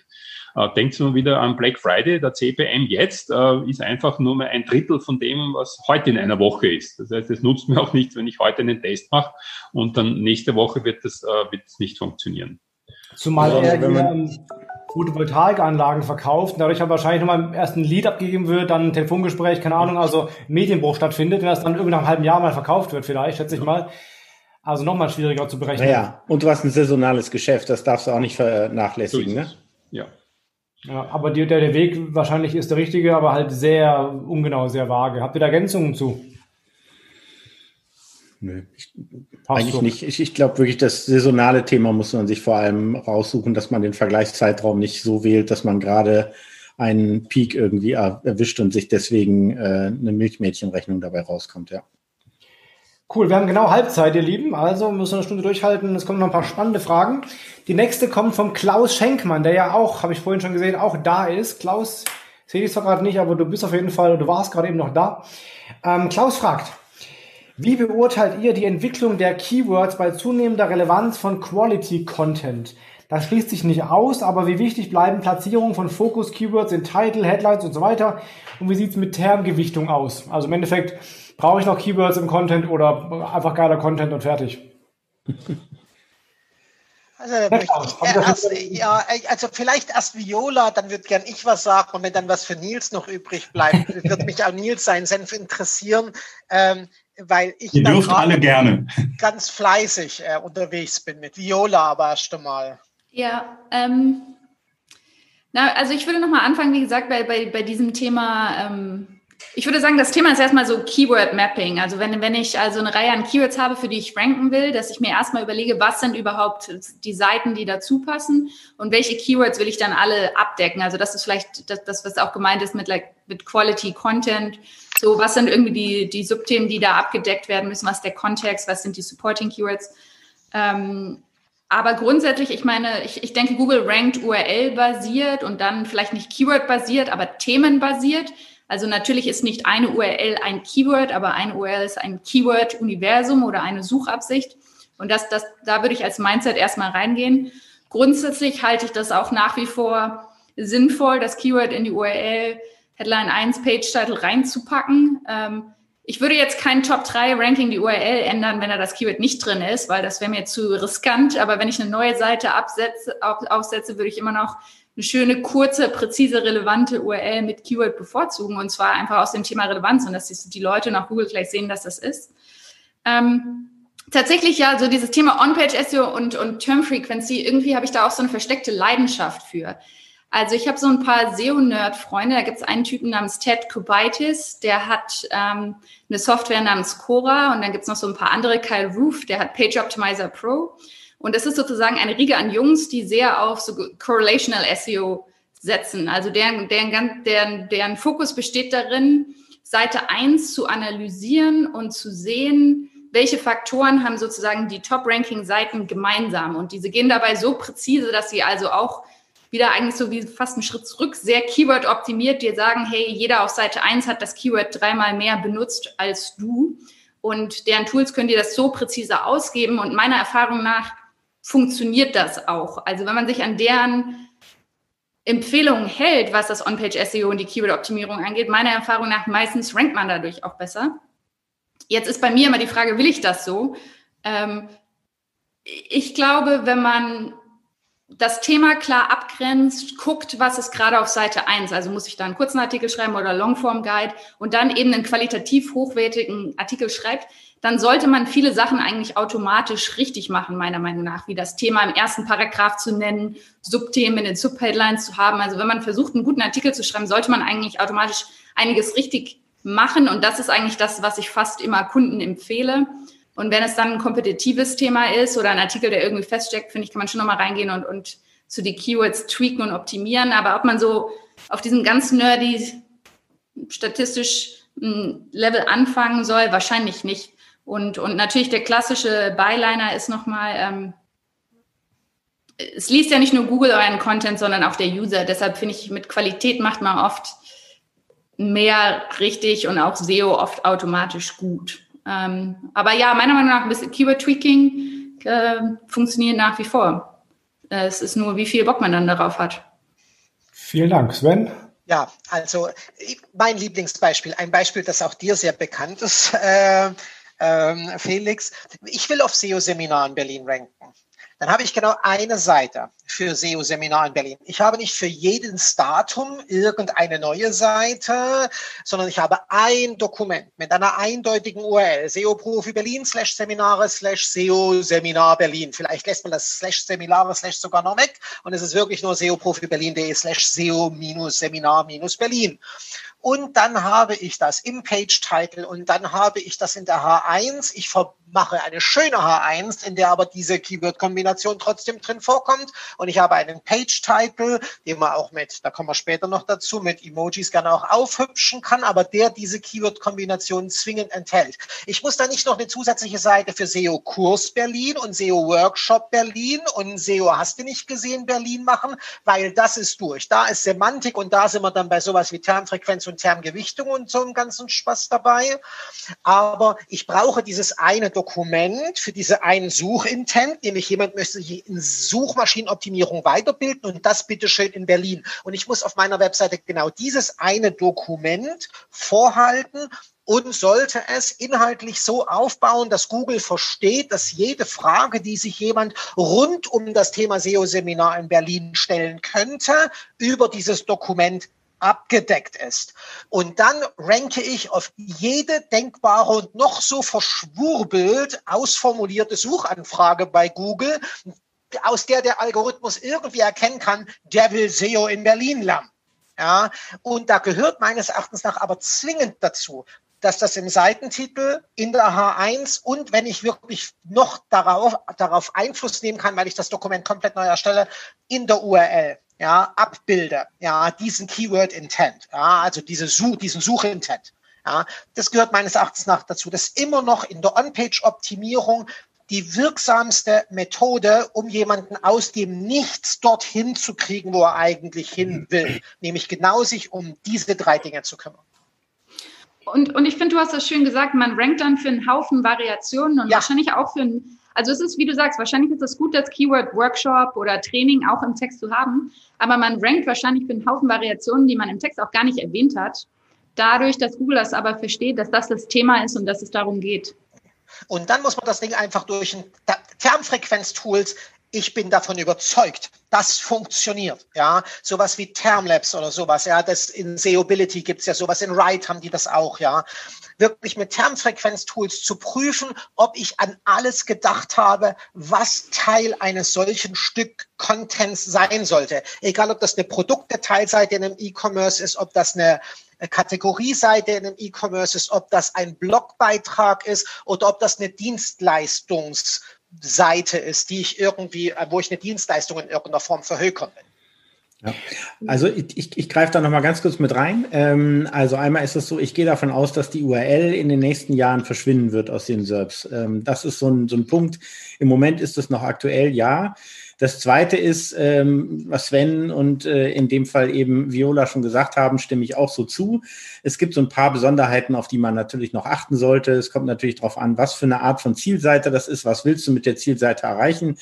Ähm, wenn das Ganze so ist, dass du zum Beispiel an der Stelle ähm, äh, Konferenzräume zum Beispiel in, in Berlin hast, musst du natürlich, ähm, die für irgendwelche Marketing-Events gebucht werden können, musst du natürlich dein Keyword-Set anders aufstellen, als wenn du selbst die, der Veranstalter bist oder wenn du selbst das durchführst. Aber ein Punkt, den sehe ich immer wieder, wenn ich mit äh, bei Firmen bin, die solche Tools verwenden, ohne so richtig zu verstehen, was sie da machen. Ähm, Sie sind zum Beispiel auf einer Position 5, kippen das Ganze in irgendeine so Termanalyse rein und sagen anschließend, okay, die Begriffe muss ich noch haben und baue die damit ein. Ähm, also wer da so einen Editor nimmt, wo er immer einen grünen Haken kriegt, wenn das Ganze so ist, dass der Begriff drin ist, das sind Texte, die, die liest du freiwillig häufig nicht. Also sowas auf gar keinen Fall. Und das Zweite ist, wenn du an einer Position 5 bist und mit den Standard-Termanalyse-Tools arbeitest, es gibt ein paar, die können da nochmal Besonderheiten, die können auch Einstellungen noch machen. Also Termlabs kann unglaublich viele Einstellungen noch dazu machen, die viele andere nicht können. Aber wenn du auf einer Position 5 bist und dich mit der Top 10 vergleichst, vergleichst du dich an der Stelle natürlich auch mit den fünf unter dir. Auf Deutsch gesagt, du optimierst eventuell gerade in eine falsche Richtung. Und deswegen muss man dort sehr, sehr viel genauer hingucken, was man macht. Und deswegen kann man dort eben nicht so dieses Elfenstaubmäßig, ja, ist ein, ein Sack voll Keywords und rein damit. Und das andere ist natürlich auch, manchmal gibt es Begrifflichkeiten, die würde ich auf so einer Zielseite gar nicht reinbauen, sondern die würde ich ehrlich gesagt durch Verlinkungen als ein- und ausgehende Wortbeziehungen erstellen. Also relativ simples Beispiel. Wenn ich äh, eine Zielseite habe über Straßenbahnen, dann ist das so, dass das deutschlandweit wunderbar funktioniert. Wenn ich in Bayern bin, müsste da aber Tram stehen. Aber deswegen würde ich nicht Tram irgendwo da drin unterbringen, weil die meisten Menschen eben mit der Tram irgendwie überhaupt nichts anfangen könnte. Wenn ich aber auf einer anderen Zielseite etwas habe, wo ich mit dem Begriff Tram auf meine Zielseite zur Straßenbahn verlinke, baue ich eine eingehende Wortbeziehung auf, wodurch das Ganze so ist, dass mein Begriff Tram mit der Zielseite Straßenbahn verbunden ist. Und dadurch muss ich gar nicht auf Biegen und Brechen sämtliche Wortvariationen in meinem Text unterbringen. Und deswegen internes und externes Linkprofil können ebenfalls ein Riesenpunkt sein, der meine Termgewichtung auch nochmal unterstützt. Und das ist, glaube ich, das Entscheidende. Man muss sich auch nicht nur einfach den einzelnen Text angucken, sondern wie ist gerade mein internes Linkprofil? Wie verlinke ich intern? Habe ich eindeutig mit dem Begriff zum Beispiel SEO-Kurs Berlin auf diese Zielseite oder habe ich mal auf die Seite mit, hier können Sie Ihr Ticket sich angucken und mal zum, zum Login? Das ist halt der falsche Begriff. Hallo Igors Kind. ich, ich Viola? Ja, ich wollte noch ähm, vielleicht da zu dem Thema, so diese Tools, Keyword Tools, Term Tools richtig zu verwenden, fallen mir noch zwei Sachen ein. Das eine ist, die meisten Leute neigen, glaube ich, dazu, ihr Main-Keyword zu überoptimieren. Und dann kommt das Haupt-Keyword wirklich extrem oft vor. Also wie gesagt, ich würde das schon in die Headline 1 Page-Title-URL reintun. Das heißt aber nicht, dass das dann in jeder Headline sein muss. Also oft ist das, das, das Main-Keyword auch so ein bisschen überoptimiert und dafür der, der, der, der ganze, das Universum an Kontext-Keywords und Supporting-Keywords unteroptimiert. Und das ist manchmal ganz schön, dann das in so einem Tool vorgeführt zu bekommen, dass man es auf der einen Seite ein bisschen übertrieben hat und auf der anderen ähm, sich nicht genug Mühe gegeben hat. Und nochmal zu dem, was Nils gesagt hat, ähm, sich anzuschauen, mit wem man sich vergleicht. Wenn natürlich zum Beispiel Seite 1 auch in den Top 3 zum Beispiel Wikipedia hat oder Booking.com oder so, das sind halt auch Leute, ich bin aber ein Blogpost, dann sollte ich mich schon auch irgendwie mit anderen Blogposts vergleichen und nicht mit Wikipedia oder Booking, die ja auch nach ganz anderen Regeln spielen, wenn es um ihre Rankings geht. Übrigens, ähm, habe ich gerade mal nachgeprüft, ich habe jahrelang im Seminar die Landingpage äh, von Vorwerk als Beispiel genommen, die Fensterreiniger Landingpage. Weil die einfach gut gemacht war, so die war inhaltlich gut gemacht, die war gut aufbereitet, die war aber auch SEO-mäßig sehr gut optimiert, voll geil. Rankt auch immer so in den Top 10 irgendwo, 2, 3, 4, 5, irgendwo hat die gerankt. Jetzt im letzten Seminar gucke ich wieder drauf und sehe Scheiße, Relaunch, alles anders als vorher, alles weg. So. Seite ist nach wie vor da, aber halt das Keyword ist rausgefallen an ganz vielen Stellen. Überschriften über dieses Keyword raus. Guck gerade bei Sistrix rein. Vorher Platz 12, Jetzt Platz 67. Ja. Also ja. mega abgerutscht. Auf einmal, bam, ging's runter, ne? weil das Keyword also anscheinend doch noch irgendwie wichtig war in den Überschriften und in den ganzen äh, Bereichen. Und das ist sowas, was ich auch immer wieder sehe bei Marketing-Trends, wenn es plötzlich heißt, weniger Text auf eine Seite, weil ja, irgendwie genau. plötzlich der Marketing-Trend ist jetzt der Minimalismus, dann sage ich nur, hm, guckt euch mal nach dem Re nächsten Relaunch das an. an. Und also gerade sowas, ja, das packen wir hier in so, einen, so ein Element, das kann so auf und zu gehen und ich weiß nicht was, so Ziehharmonika-Elemente. Also äh, das Beispiel, das du gerade gebracht hast, ist perfekt dafür ähm, ist, das kann tödlich sein, ja. Wir bleiben ganz kurz im Thema SEO, weil eine kurze Frage noch angeschlossen ist, die kann man schnell beantworten. Von Anja. Anja fragt, wie bekomme ich in die Meta-Description in den SERPs das Emoji mit der 100, mit den zwei äh, Unterstrichen da, dieses rote 100-Dings da hin? Copy and Paste UTF-8? nee, gar nicht. Aber das gar nicht. Google zeigt es nicht an, also leider nicht der Witz ist ja an der Stelle, du kannst es drin, du kannst es angezeigt bekommen, wenn du explizit danach suchst, aber ansonsten hast du es nicht. Und äh, pass auf, Felix, jetzt, es gibt eine Seite, die ist total gut, da hat jemand so sich die Mühe gemacht, ja. das alles aufgelistet. Ach. Das ist nämlich der Felix an der Stelle und ich werde hier gleich einfach mal ganz kurz den Link da reinposten. Habe ich gerade schon gemacht, vielen Dank. Okay. ich war so frei, genau. Das ist ja der schön. Punkt nämlich, genau. Leute sagen immer so, naja, dann google ich halt nach Emoji 100 oder so, aber dann siehst du alle Emojis bei Google. Wenn du aber normal googeln würdest, würdest du sie nicht mehr sehen. Ich habe mal also einfach alle, die ich bisher je gesehen habe, bei Google mal aufgelistet. Das sind die, die zumindest bei Google schon funktioniert haben. Also die Praxis erprobt schon drin sind, Title oder Description, beides kann funktionieren. Da seht ihr halt die, ähm, ey, mach den scheiß Link von Systrix wieder raus hier. das, das ist der Quatsch. Meiner ist schöner. Also das ist meiner ja. ist, hat, hat, hat deutlich mehr Emojis drin. Also da kannst du, na, egal. Ich habe auch, nur ich hab auch nur geschrieben, die statistische Seite, die hat genau. Sistrix anders abgedeckt. Genau, Deine ist Genau, also die haben halt alles deins. Ich würde gerne mal wissen, also ich weiß ja, dass du in deinen Serbs äh, verhältnismäßig viele äh, Emojis einsetzt. Ja. Felix. Felix, die Seite geht übrigens nicht, gell? Bei mir nämlich auch nicht. What? Urpeinlich. Äh, ah ja, scheiße, sorry, sorry, sorry. Ja, ja, ja du hast recht. Aber dann müssen wir die Sistrix-Seite nehmen. Warte, warte, warte, warte, warte. Dann, lass, dann frage ich erstmal Viola. Viola so, so, arbeitet ihr mit Emojis in den Serbs oder macht ihr das gar nicht? Also es ist jetzt nicht mein Spezialgebiet, würde ich sagen. Also okay. Also grundsätzlich arbeite ich eigentlich viel mit dem Thema Suchergebnisoptimierung, also dieses Thema Schema, äh, FAQ-Schema, ja, okay. Reviews und diese Geschichten, aber Emojis sind jetzt nicht mein Steckenpferd. Wobei Obwohl ich die eigentlich in meiner Kommunikation sehr viel verwende. Ähm, weil du auch in das FAQ-Schema ja auch Emojis einbauen kannst. Nicht mehr so viele, aber geht ja auch noch theoretisch. Ne? Also äh, kann man gut, gut kombinieren. Da übrigens, da geht wiederum mehr Emojis als in der normalen Description und im normalen Titel. Also ganz lustig. Jetzt der Link, der, der dritte Link, der geht jetzt endlich. Also ja, ja das ist ja wieder, ja, also alle guten Dinge in den drei. Hast ja. du je das AB getestet mit deinen Nein. vielen Emojis in deinen Subs oder machst du das einfach nur, weil du es kannst? Ja, ich mache, weil ich, ich mache, weil ich dran glaube, dass das vielleicht manche Leute stört und deswegen es doof finden, aber dass mehr Leute das überhaupt sehen und deswegen draufklicken, also das ist, dass die Bilanz positiv ist. Okay, alles klar. Sehr schwierig, weil du ja generell immer Fluktuationen drin hast und so. Und ich glaube, das Serbs mit meinem Traffic, ist ja so, so ich habe ja keine riesen Millionen von. Ja, Da ist AB-Testen, glaube ich, sehr, sehr, sehr schwierig. Was organisch angeht zumindest. Okay, schöne Frage. Also die kannst du vergessen, aber andere Emojis gehen eben doch ganz gut rein. Übrigens auch ein Virus-Emoji geht im Titel, ein Einhorn geht, ja, ein Mikrofon geht und so weiter. So, wer langweilt sich? Thomas. Thomas langweilt sich bestimmt. Thomas ist langweilig? Willst du eine Frage haben, Thomas? Ich, ja, ich muss immer nur mein, ich habe das Mikro immer gemutet. Ja, alles gut. Ich, ich tue nebenbei Pornhub schauen da. Das wissen wir doch schon längst. Ich weiß, Pass auf. Das könnt ihr nicht schauen. Ich habe ich hab ein Family-Abo, gell? Das gibt's Das Friends and Family Abo. Ja, genau. So wie bei Netflix. Ich gucke auf eine Facebook-Frage. Haben wir noch eine schöne Facebook-Frage hier? Oh ja, ja Standorte habe ich was gelesen. Gucken wir. Ja, genau. Ja, Standorte, genau. Nehmen wir das hier. Äh, der Standorte willst du haben? Okay, wo habe ich die? Hier. Also, es war in diesem PDF. War, war genau, die Birgit, die Birgit, Birgit fragt. Mir macht das Thema Facebook-Standorte etwas Sorgen. Ich betreue einen Friseur mit sechs Standorten. Die Standorte habe ich im Facebook Business Manager eingegeben. Wenn ich allerdings von der Hauptseite einen Standort als Ort verknüpfen möchte, wird dieser nicht aufgezeigt. Wie kann ich insgesamt äh, die einzelnen Standorte oder Filialen auf der Hauptseite eines Unternehmens besser sichtbar machen und verknüpfen? Thomas.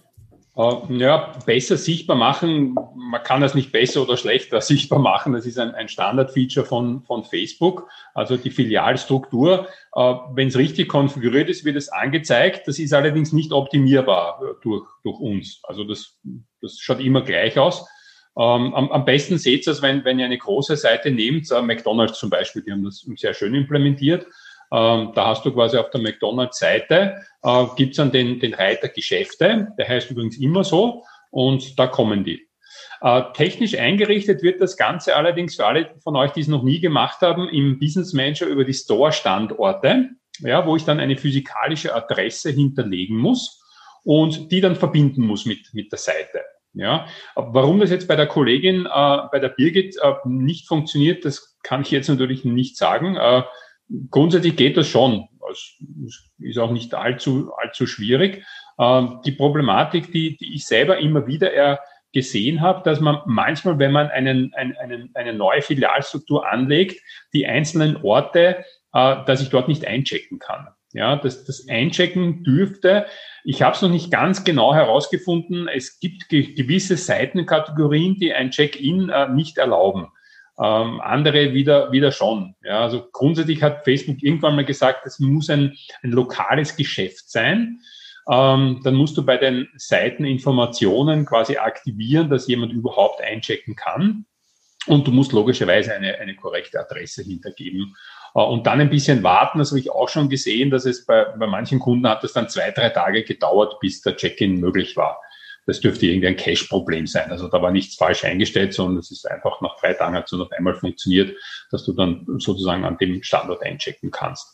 Aber wenn du das im Business Manager unter den Store-Standorten äh, richtig hinterlegt hast, mit der korrekten äh, Adresse, äh, und den Store-Status auch offen hast und, und nicht geschlossen, geschlossene werden nämlich nicht angezeigt in der Übersicht, dann sollte das eigentlich schon, schon gehen. Also mir würde jetzt keine keine Sache einfallen, die, warum das nicht gehen sollte. Äh, anders konfigurieren kann man das nicht. Also das Feature ist so, wie es ist von Facebook. Das kann man jetzt auch irgendwie äh, nicht, nicht anders machen oder, oder größer oder so, ja. Äh, oder was auch schon manche gefragt haben, dass man in einem äh, speziellen Kartenausschnitt startet. Also alle diese Sachen, die, die gehen nicht. Leider. Wenn du dann noch tiefer mal fragen willst, Thomas Handynummer ist 017. Nein, Quatsch. Fängst du an mitzuschreiben mir. genau. Falls die Birgit da ist, ich, ich weiß jetzt nicht. Da, den, sitzt rechts unter dir quasi. Ah, okay, ja. Ähm, wir können uns das nachher kurz im, im, im Face-to-Face -face anschauen, dass man da einen Bildschirm öffnet, dann schaue ich mal, bei, wie es bei dir ausschaut. Ja, also grundsätzlich kann man das sonst nicht, nicht sagen. Aber da gibt es immer wieder Schwierigkeiten mit den Filialstandorten. Ja. Cool, vielen Dank dir. Dann würde ich mal sagen, wieder eine Frage für die Mimi. Mimi, bist du bereit? Ja. Sehr schön. Ganz plötzlich war Ende Oktober die Beta-Version von Google Analytics App plus Web in Google Analytics 4 umbenannt und diese Version 4 zum Default erhoben. Ich bin der Meinung, dass man mit dem neuen Property-Typ noch gar nicht sinnstiftend Webanalyse betreiben kann. Teilst du da diese Meinung? Und wenn ja, wie verhalten wir uns in den kommenden Monaten bei Anlage neuer Projekte und in den bestehenden Projekten? Also ich bin eigentlich der Meinung, dass Google kein Produkt auf den Markt bringt, wenn es nicht tatsächlich marktreif ist. Also nicht da marktreif. Da viele widersprechen in dem Fall jetzt. Ja, ja, voll. Ich, ich denke mir, ich mache mir eh gerade äh, nicht viele Freunde, aber deswegen, ich denke trotzdem, es ist, also es ist mittlerweile ganz gut, das App und Web Property, das war ja das, was davor war, diese Zwischen, zwischenzeitlich quasi, ähm, die war quasi unterm Hund, also die hat wirklich nicht viel können, ähm, da hat noch super viel gefehlt, ähm, ging nicht viel. Ähm, und das Schöne war aber, dass die Community einfach getestet hat und ähm, Google gesagt hat, ja, mir fehlen die Filter, mir fehlen die Custom Dimensions, ich brauche unbedingt E-Commerce Reports ähm, und so weiter. Und Google hat das eben genommen, dieses Feedback, und hat das in die neue Google Analytics 4 reingepusht. Also warum es Google Analytics 4 heißt, das weiß irgendwie keiner. Mhm. Ähm, aber gut. Und deswegen, es ist okay, dass es jetzt schon quasi da ist. Und es ist, finde ich, auch ein ganz gutes Tool. Ähm, ganz schön sind zum Beispiel auch die neuen Reporting-Möglichkeiten. Das haben sie sich von Google Analytics 360, das ist ja die bezahlte Version von Google Analytics, wo viele Firmen sehr viel Geld ausgeben, um die nutzen zu können. Ähm, haben sie sich die abgeschaut. Da sind zum Beispiel auch die Custom Funnels, diese Trichter, die man selbst erstellen kann drinnen.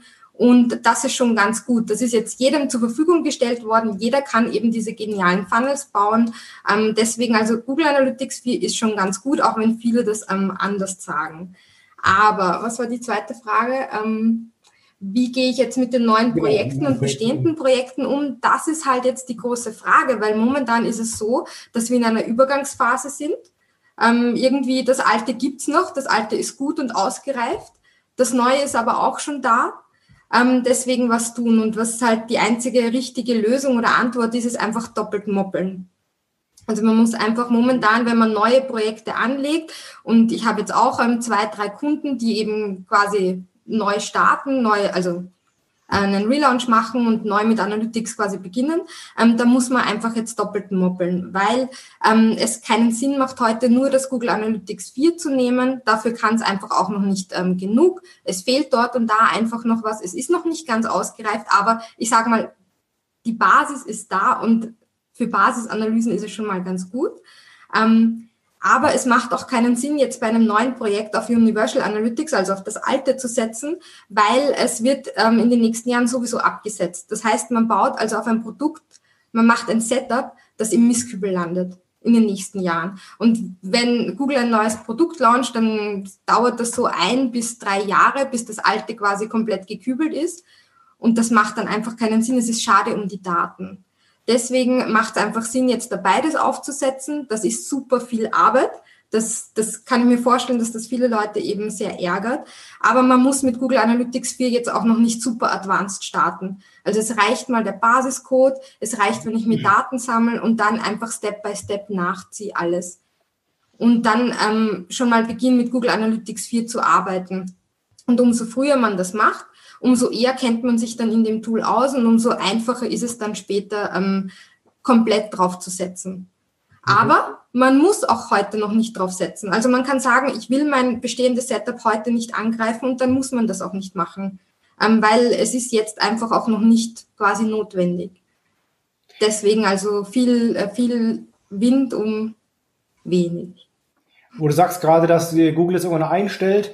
Hier ist mal ein Link, wo ihr sehen könnt, was alles von Google schon eingestellt wurde. Der Google Symmetry. Ganz spannend. Das sind alle Produkte von Google, die es nicht mehr gibt heutzutage. Da sind richtig schöne alte Leichen drin. Äh, Google Glass und so weiter. Google Plus ist mit drin reingekommen dieses Jahr.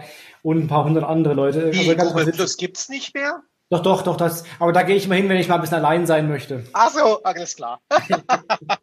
Ach, das ist Google Wave, wo du allein sein willst.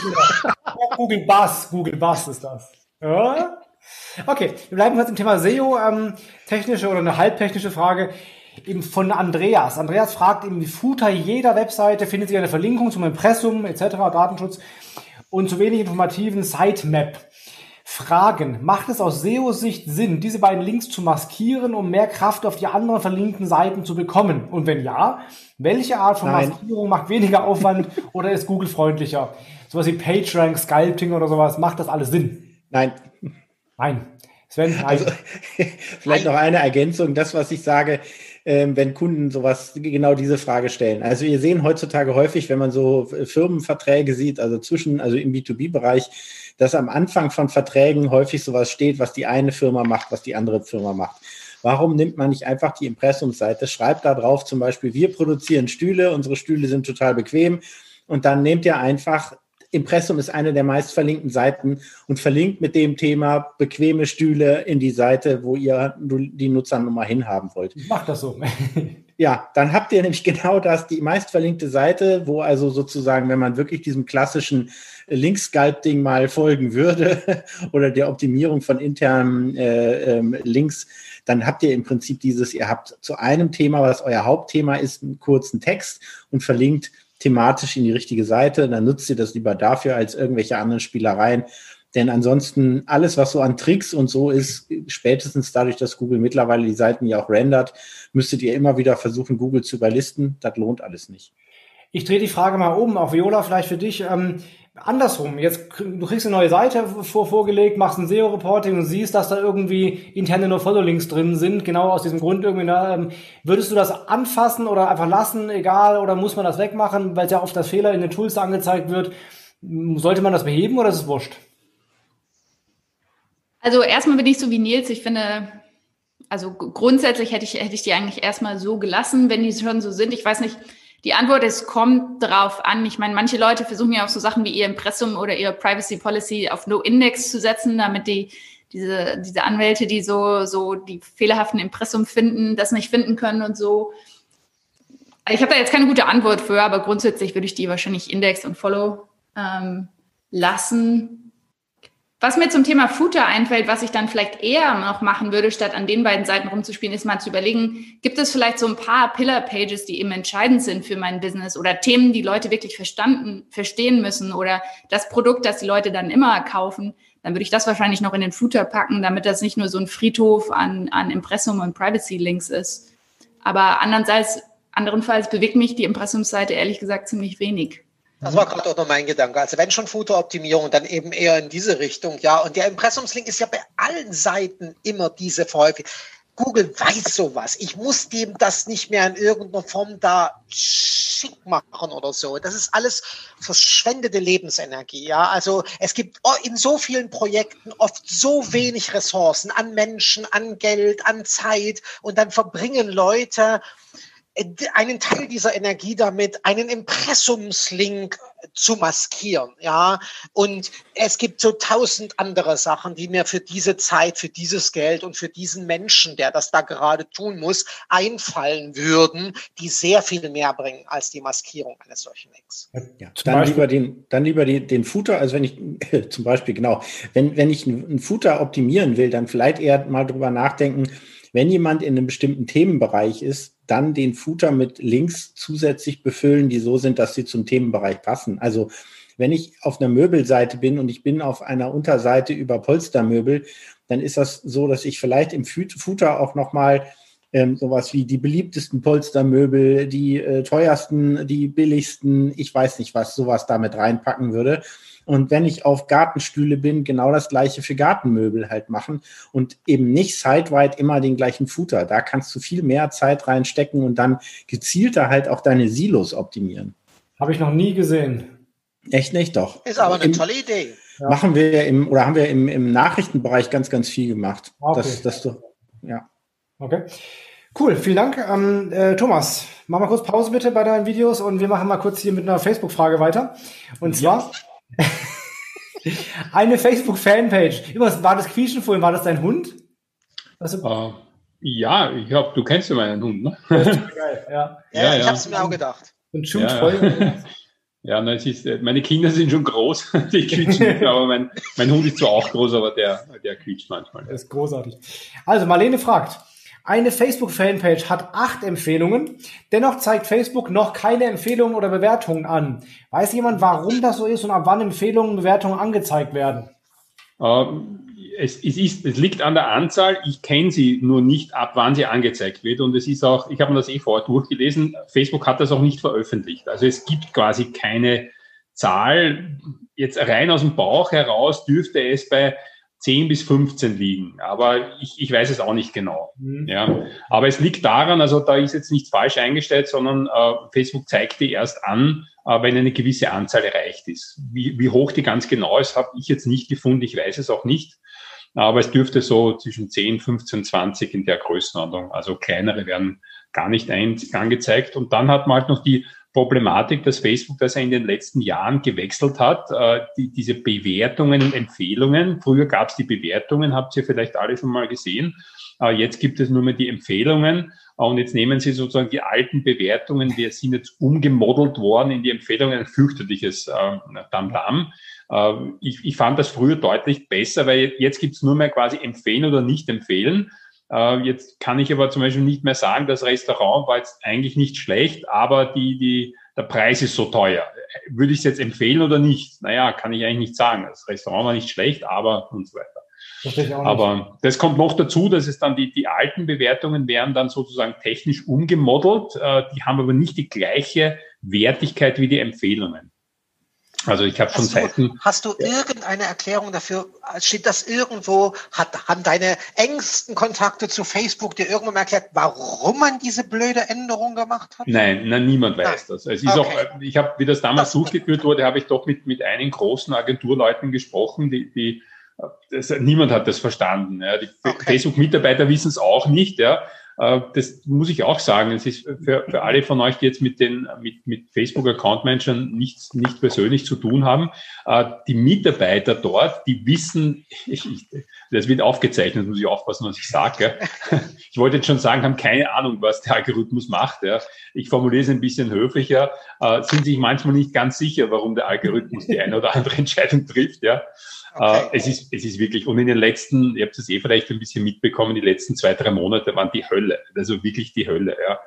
Äh, Werbekonten, ganze Business Manager, private Konten sind gesperrt worden, ja, ohne, dann wird das drei Wochen später mit einer kurzen lapidaren E-Mail, äh, ja, wir entschuldigen uns für die Missverständnisse, ist alles, es war eigentlich kein Grund, warum wir alles gesperrt haben, ne?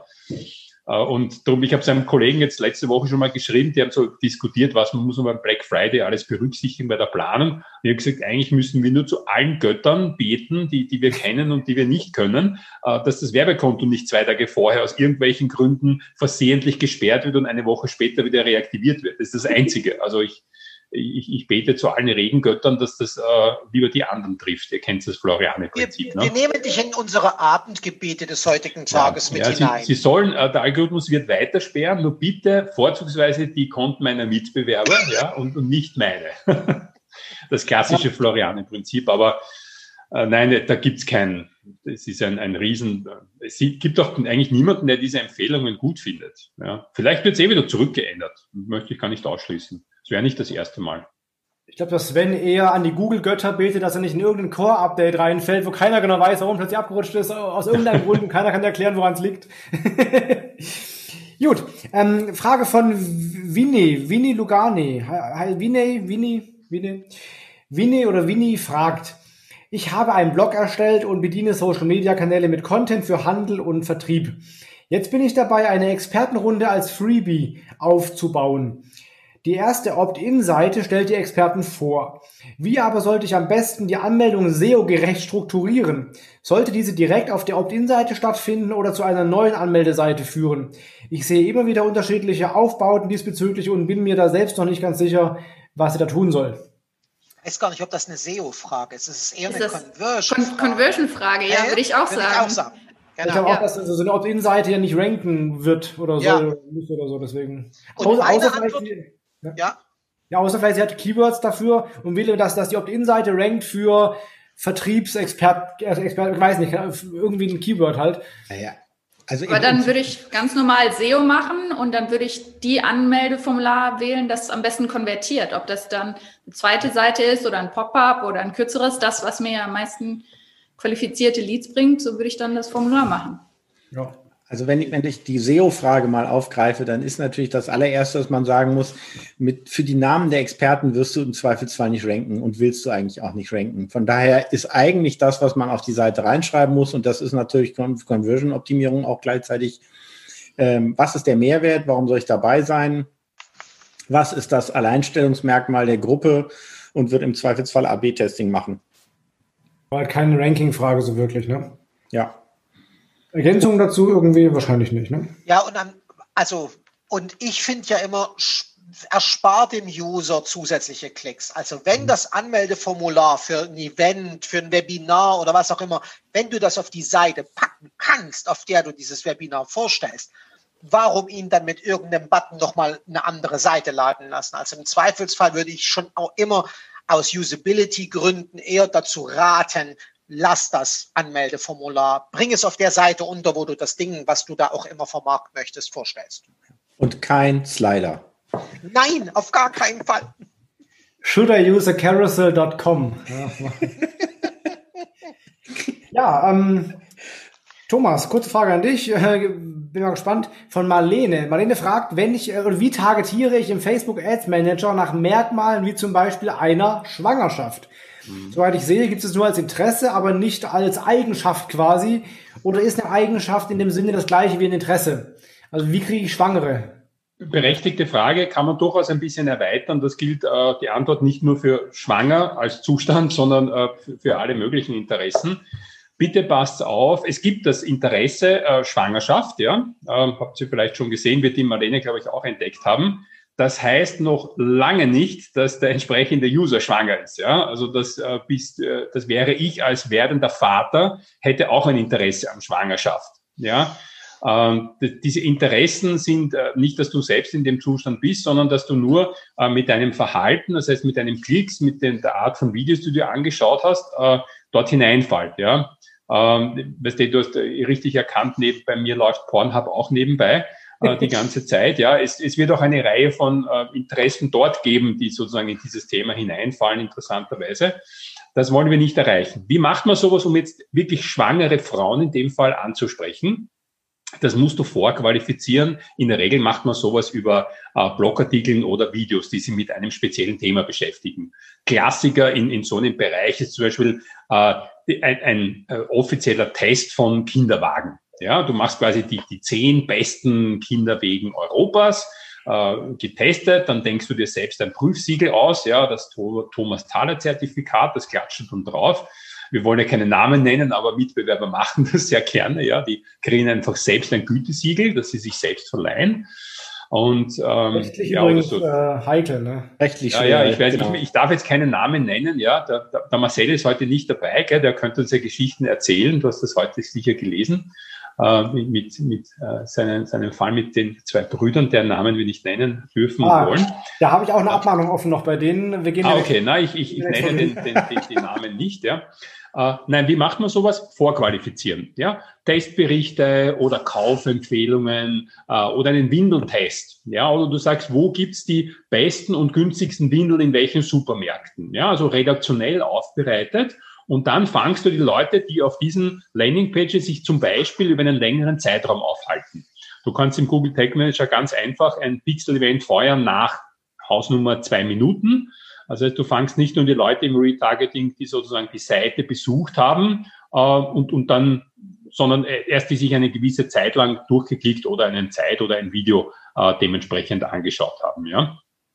Äh, die Frage, Marlene, ja, da musst du auch Budget einkalkulieren für die Generierung der Zielgruppe. Die konvertieren zu dem Zeitpunkt doch gar nicht, äh, sondern da generierst du Zielgruppen. Da macht man im Facebook-Universum eigentlich des, des Öfteren, muss, muss, ich echt sagen. Also äh, ich investiere da sogar einen Haufen von Geld sozusagen in einen zweistufigen äh, Generierungsprozess, wo man zuerst nur die Zielgruppen baut und generiert. Das kostet teilweise wirklich viel Geld und erst zu einem späteren Zeitpunkt abfrühstückt. Ja, wenn du noch keinen Traffic hast, dann musst du den Traffic einkaufen. Ja, ja, oder, oder Traffic organisch generieren. Ja, Überleg dir ja. einen Inhalt, der sich halt unter Schwangeren mega verbreitet, weil er so krass genau. ist irgendwie. Ja, das ist, unter Ernährung ist auch an, an, an Schwangere, ist Ernährung ein Riesenthema. Ähm, Gesundheit im Allgemeinen, solche Themen. Ja, das, ich meine, ob du das jetzt quasi einkaufst, aber schlussendlich irgendwer muss ja auch dann die Texte machen. Also Geld kostet sowas immer. Und wenn es du selbst machst, dann kostet es dich äh, ähm, Opportunitätskosten. Also umsonst geht das gar nicht. Ja. Äh, ich würde sowas wirklich rechtzeitig, äh, bevor du mit so einem Produkt loslegst und mit rechtzeitig meine ich ein paar Monate vorher, musst du sozusagen schon die Zielgruppen generieren. Ja, das gilt übrigens nicht nur für, für Schwanger. Ich meine, das ist ein typisches Beispiel, aber es gibt viele, viele andere. Äh, wenn du hochpreisige äh, Laufschuhe um 400, 500 Euro das Stück verkaufen möchtest, wirst du das ähnlich machen. Ja, da gehe ich zum Beispiel auf die großen Marathon weltweit, äh, mache dort eine Partnerschaft mit dem Betreiber der Seite, baue meinen Pixel dort ein und fange alle Leute, die sich länger als zehn Minuten die Streckenführung angeschaut haben. Weil jemand, der sich zehn Minuten die Streckenführung von einem Marathon anschaut, ist entweder Masochist oder Selbstläufer, ja, oder er hat in seinem engsten Familienkreis oder Bekanntenkreis jemanden, der einen Marathon läuft. Alle diese Zielgruppen, äh, auch die Masochisten, äh, sind interessante Zielgruppen für jemanden, der 400 äh, Euro für ein paar Turnschuhe ausgeben möchte. Oder, oder ist auf der Seite eingeschlafen. Das kann auch sein, so, fad war, ja.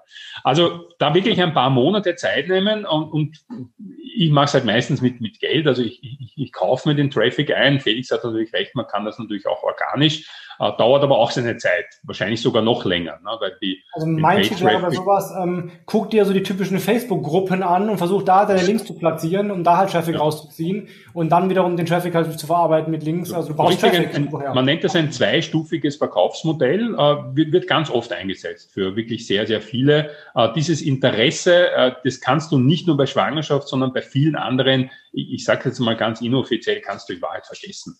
Du brauchst nur schauen, wenn du eingibst Interesse Schwangerschaft, äh, wirst du auf 300, äh, 350 Millionen Menschen weltweit kommen. Äh, das ist alles Mögliche. Das ist so wie alle Österreicher. Ich, meine, ich, ich, ich habe jetzt nur die, die Mimi und mich gesehen. Vielleicht sind noch ein paar andere Österreicher, die können wir im Chat aufzeigen. Bei uns haben alle Interesse an Bergen. Ja, irgendwie, weil wir in den Bergen leben.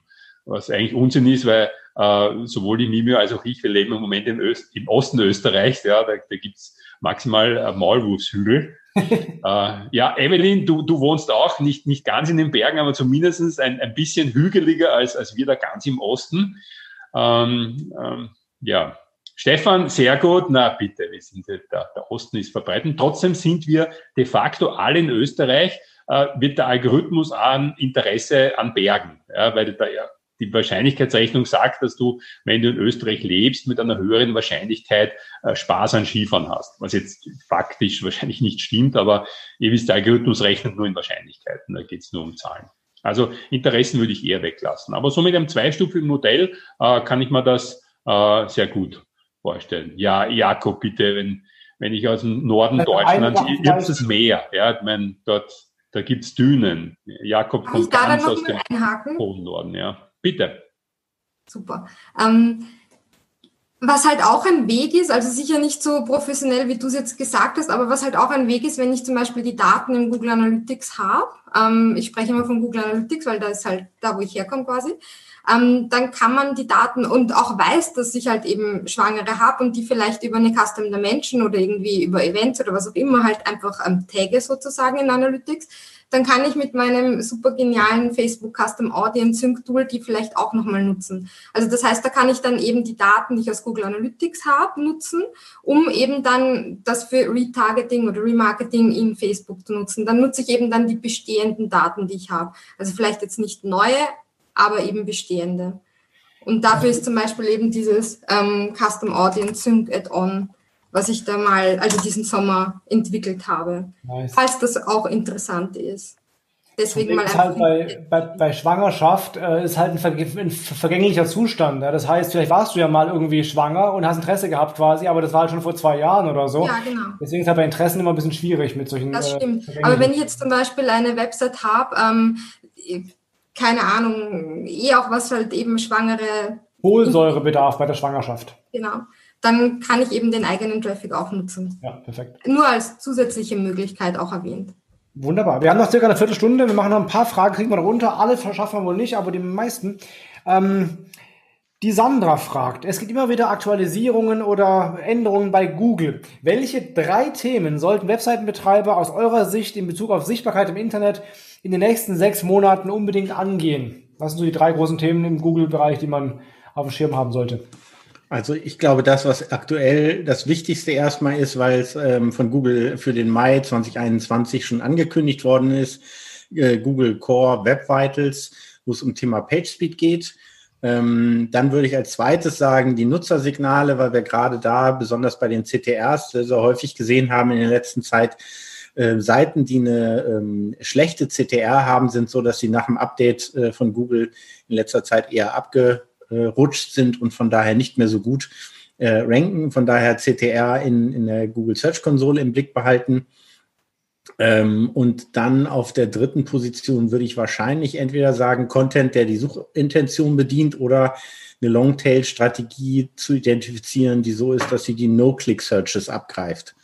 Also wo es darum geht, es gibt eine ganze Reihe von Suchanfragen, die so sind, dass sie zwar ähm, bedient werden in Form von direkten Ergebnissen mit diesen Snippet-Darstellungen auch und die Nutzer deswegen gar nicht mehr draufklicken, aber sich zu überlegen, wie ich zum Beispiel solche Nutzer in Zukunft eben doch noch wieder auf meine Seite kriegen kann, wo Google bereits jetzt versucht, ähm, eigentlich alles in den SERPs selber ähm, darzustellen. Das wäre so meine drei Punkte. Sven, Viola, also ich habe nur ein Ding, weil, also gerade in dem Umfeld, in dem wir unterwegs sind, so kleinere, kleinere Mittelständler, egal ob wir jetzt B2B sind und die meisten unserer Kunden gucken eigentlich das Ding auf einem Desktop an. Es heißt irgendwann dann in den nächsten Monaten definitiv, dass Mobile Only halt indexiert wird. Es braucht eine vernünftige mobile Ansicht der Seite und immer noch haben sehr viele Leute einfach nur irgendwas gewerkelt, damit es responsiv wird. Und das tut nicht mehr. Also das irgendwann mal noch Sinn so anzufassen, dass man wirklich eine gute mobile Seite eine mo gute mobile Version hat, also eine tatsächlich responsive Ansicht seiner Website herstellt, von, aus der Google dann auch tatsächlich all die Informationen ziehen kann, die für das Ranking dann später im Nachgang von Bedeutung sein können. Das wäre mir nochmal ein Anliegen. Da sehe ich gerade im kleinen, kleinen und kleinen mittelständischeren Umfeld immer noch einen riesengroßen Handlungsbedarf, so jeden Tag, wenn ich mit irgendwelchen Leuten rede. Viola, Ergänzung dazu? Ja, also Mobile View finde ich richtig gut. Auch ähm, was, was ähm, Nils gesagt hat, ähm, mit dem Thema Page Speed und so einfach eine, eine Seite, ne, die eigentlich richtig, richtig gut ist. Und dann ein Thema, ich weiß nicht, für wen das eine Prio ist, ähm, aber ein Thema, über das es sich vielleicht langfristig auch lohnt nachzudenken, ist so das Thema EAT, Expertise, Authority und Trust. Ähm, ich meine, in den letzten zwei Jahren ist uns ja irgendwie äh, gesellschaftlich mehr bewusst geworden, so das Thema Falschinformationen und so. Und ich glaube, SEO traditionell ist vielleicht auch eine Branche, die eher zu Spam-Content neigt, wo man eben mal was Langes, vielleicht nicht so Schönes irgendwie zusammenschreibt, damit man eine Seite hat. Und, und, und das Thema, gerade wenn man eine Webseite hat, die sich im Bereich Gesundheit, Wellness befindet oder im Bereich Finanzen, äh, was Google als Your Money, Your Life bezeichnet, dann wird das langfristig nicht mehr so richtig hinhauen. Und, und man muss mal anfangen, darüber nachzudenken, was habe ich für Autoren, wie kann ich gute Quellen verlinken und da irgendwie in so ein Habit zu geraten, wirklich qualitativ hochwertigen Artikel zu schreiben, der auch wirklich Quellenangaben hat und diese vernünftig aufzeigt und, und vielleicht auch teilweise Artikel, wo man sich heute selber eingestellt, den hat man vor fünf Jahren vielleicht irgendwie so zusammengeschrieben, damit man da was hasst, aber ähm, eigentlich weiß man auch nicht so genau, ob das stimmt. Also gerade im, im, im Gesundheits- und im Finanzbereich, Your Money, Your Life, ähm, das zu überholen, äh, halte ich für sehr wichtig. Wie gesagt, ähm, wenn man jetzt nicht in diesen Branchen ist, ist das bestimmt nicht Prio 1, vor allen Dingen, wenn die Seite noch nicht mobile fit ist und noch nicht schnell ist. Aber wenn man sich in diesen Themen, ähm, äh, mit diesen Themen beschäftigt, ähm, ist das, denke ich, wichtig, das anzugehen. Ähm, genau. Cool, vielen Dank.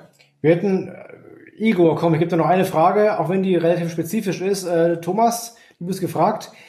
Igor würde gerne eine Transaction-ID legal mit dem Pixel an Facebook nicht nur senden, sondern später in Reports auch sehen wollen. Ob ich die Daten in Facebook selbst sehe oder anzapfe, spielt keine Rolle. Hauptsache, ich habe sie. Senden ist nicht das Problem, das klappt. Die werden aber wohl von Facebook gelöscht. Kriegt man das legal irgendwie umgangen? Vielleicht will Facebook ja nur keine klaren Daten, gehasht wäre aber okay. Oder will Facebook generell keine Transaktions-IDs in sein System bekommen? Na, also äh, das Einzige, was ich vorher gebracht habe, das Beispiel, äh, ist, ist auch sowas, man kann das quasi über Sepia in einen Google Sheet übertragen, ist natürlich nicht legal. Also mhm. wenn die Frage ist, ausschließlich legal, kenne ich keine Möglichkeit, äh, weil wir haben, wir müssten die Zustimmung, das heißt, du müsstest den Consent haben, den hast du aber nie. Also selbst wenn der den Consent Banner quasi irgendwann mal angeklickt hat, dort müsste ja auch explizit drinnen stehen, äh, wir speichern quasi nicht nur personenbezogene Daten äh, wie deine IP-Adresse, sondern auch die generierte äh, Transaktions-ID, die ja eindeutig personenbezogen ist. Das hat ja niemand in seinem Consent Banner. Also alle anderen auch berechtigtes Interesse. Auch wenn die Kollegen vom Affiliate Marketing das ein bisschen anders sehen. Ich war fast ein bisschen amüsiert, wie ich letzte Woche drei Jahre nach Einführung der DSGVO hat der Branchenverband der Affiliate äh, Marketer jetzt eine Empfehlung herausgebracht, drei Jahre zu spät, eigentlich fünf Jahre zu spät, das hätten es 2015 machen müssen, wo das Gesetz nämlich in Entwicklung war. Jetzt 2020 ist der Zug schon längst abgefahren und im übernächsten Bahnhof. Aber jetzt haben sie quasi so ein White Paper rausgebracht, dass sie der Meinung sind, dass das berechtigte Interesse hält. Ja, das ist nett, wenn das der Branchenverband sagt. Der Europäische Gerichtshof hat das letztes Jahr eindeutig anders entschieden. Ja. Äh, deshalb legal kenne ich keine Möglichkeit. Und äh, auch Facebook hat ja am Anfang 2018 äh, diese DSGVO äh, ignoriert in Europa, ist aber dann natürlich dann unter Druck gesetzt worden und äh, löscht jetzt alle diese Dinger raus. Also du kannst es ganz leicht probieren. Du brauchst nur in einem Pixel-Parameter eine E-Mail-Adresse übertragen. Also technisch kein, kein Problem. Äh, die wird, wird ausgesternt von Facebook mhm. automatisiert. Ja, genau aus, aus diesem Grund. Also legal gibt's da keine. Äh, technisch gibt es natürlich schon Möglichkeiten, sowas zu machen. Ja. Alles klar. Igor, zufrieden? Läuft, ne? Perfekt. Vielen Dank. Kurze Frage von Marc, kann man, glaube ich, schnell beantworten. Wenn man eine WordPress-Seite betreibt oder generell die Frage ist, brauche ich eine XML-Sitemap, ja oder nein? Gibt es eine Aussage von Google zu von letzter Woche, ne? Aber eine Privatmeinung von John Müller war das, glaube ich, eher. Aber äh, XML-Sitemaps sind aktuell noch wichtiger geworden aus meiner Sicht, vor allem deswegen, weil in der Google Search Konsole die Funktion zum Einreichen einzelner URLs deaktiviert worden ist. Und deswegen ist im Moment der beste Weg, wenn man gezielt Sachen in den Index haben will, XML-Sitemap, die per Ping an Google übermitteln und dann ist das Ganze so, dass es funktioniert.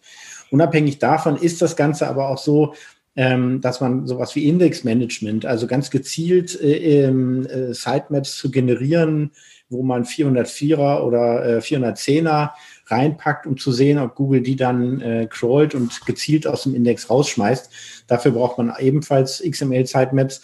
Und wir sehen halt immer wieder bei äh, kleinen wie auch großen Kunden, dass Google eben nicht perfekt crawlt, so wie wir uns das gerne vorstellen.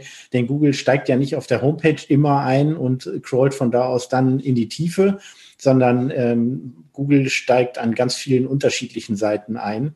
Und von daher kann ich ganz klar sagen, XML-Sitemap die Einschätzung von John Müller, dass man die auf jeden Fall nutzen sollte, ja, Daumen hoch. Ja, der hat ja gesagt, ähm, das gehört für ihn zu jeder ernsthaften Webseite als Minimalanforderung dazu. Ja. So, kann ich so stehen lassen, oder? Schadet nicht zumindest. Ja. Genau. Wo man äh, doch immer wieder sagen muss, ja, leider ja alle, alle paar Monate eine neue Aussage. Ja, Natürlich, wir ja, erinnern uns durchaus auch noch daran, dass er irgendwann, und das ist noch gar nicht so lange her, gesagt hat, ja, für große Webseiten mag das sein, was ist groß, 10.000 Dokumente und alle anderen können es vergessen. Ja. Und ein Jahr später mal so rum und ein Jahr später wieder andersrum. Das ist was, was mich wirklich nervt. Per se halte ich Sitemaps für eine sehr sinnvolle Angelegenheit. Und ich empfehle auch Sitemaps immer mal sich anzuschauen, was da für Dateien drin sind, gerade wenn ein Relaunch gelaufen ist. Denn äh, wir leben, erleben immer wieder bei Kunden, dass dort auch äh, Inhalte drin sind, die eigentlich nie da drin landen sollten. Ähm, also ich erinnere sehr gerne an Joomla-Installationen, die den Obstshop drin mit haben. Das sind die Template-Dateien, die standardmäßig bei einer Joomla-Installation als Beispiel mit installiert werden. Und wer mal nach Obstshop sucht und Joomla, der wird dort Autohäuser und äh, Feuerwehren und was auch immer alles finden. Und so ein Rotz gehört halt einfach nicht da rein. Und wenn du, ihr die nachher, diese ganzen Template-Vorlagen in euren XML-Sitemaps findet, viel einfacher könnt ihr die eigentlich gar nicht aussortieren. Danke. Angelika hat im Chat noch was gefragt, glaube ich, guter Abschluss. Könnt ihr noch was zu den Core Web Vitals sagen? Angelika, was soll man dazu sagen? Also ja, könnt ihr was dazu sagen zu den, zu den Core Web Vitals? Also im Prinzip gibt es da eine sehr schöne Dokumentation von Google dazu, wo genau die Zahlen drin stehen, die man erreichen sollen. Ähm, und im Prinzip sind das die Metriken, an denen man sich orientieren sollte. Und das Entscheidende sind eigentlich äh, so Sachen wie kein Spinning-Element als Ladefunktionalität, so von wegen der Inhalt wird gerade im Hintergrund geladen. Sowas gehört da nicht rein. Ähm, schaut euch auf jeden Fall ein, ähm, diese drei Werte, die im Prinzip von Google vorgegeben sind. Ich suche gleich mal den Link raus und packe den hier in die ähm, in, in, die, äh, in den Chat rein. Was ich sehr, sehr cool finde, es gibt ein kostenloses Chrome-Plugin oder Chrome-Extension, die heißt einfach auch Web Vitals. Und die zeigt mal eben für jede Seite direkt an diese drei Werte, äh, mit, mit, mit Zahl sogar. Also finde ich ziemlich komfortabel. Äh, heißt einfach Web Vitals als Chrome Extension. Habt ihr noch Ergänzungen dazu, Sven? Oder? Ja, es wird nicht so sein, dass ab nächstes Jahr, wenn irgendwann die im Mai 2021 die Web Vitals ein Ranking-Faktor werden, und wenn ich schon immer höre, dass etwas ein Ranking-Faktor wird, ja, dass plötzlich reihenweise Suchergebnisseiten leer bleiben, weil die Web Vitals gerissen worden sind. Aber per se glaube ich, dass die Web Vitals zum Ranking-Kriterium zu machen, eben genau diesen Druck auf die Website-Betreiber endlich mal schafft, sich mit Ladezeit ernsthaft zu beschäftigen. Denn allein nur das Appellieren der letzten Jahre hat eben nicht geholfen. Und ich glaube, auch das ist so ein bisschen Grund, so eine erzieherische Maßnahme, so ein Stück da reinzubauen, dass das darauf achtet, dass etwas nicht endlos lange lädt.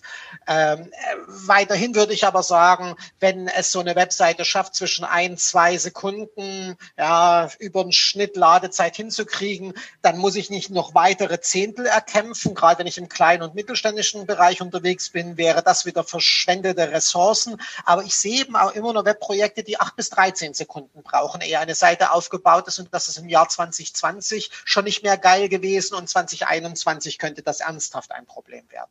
Naja, und wir sehen auch häufig diese, diese negativen Werte in den Core Web Vitals, ähm, die kann man auch in den äh, in Nutzersignalen wiedererkennen. Also ähm, Absprungrate äh, ist so ein typisches Beispiel, ähm, äh, was man auf jeden Fall im Blick haben sollte. Und wer zu diesen Nutzersignalen mehr wissen will, ich schreibe da gleich nochmal meine Mailadresse rein, der kann von uns ein White Paper zu dem Thema haben.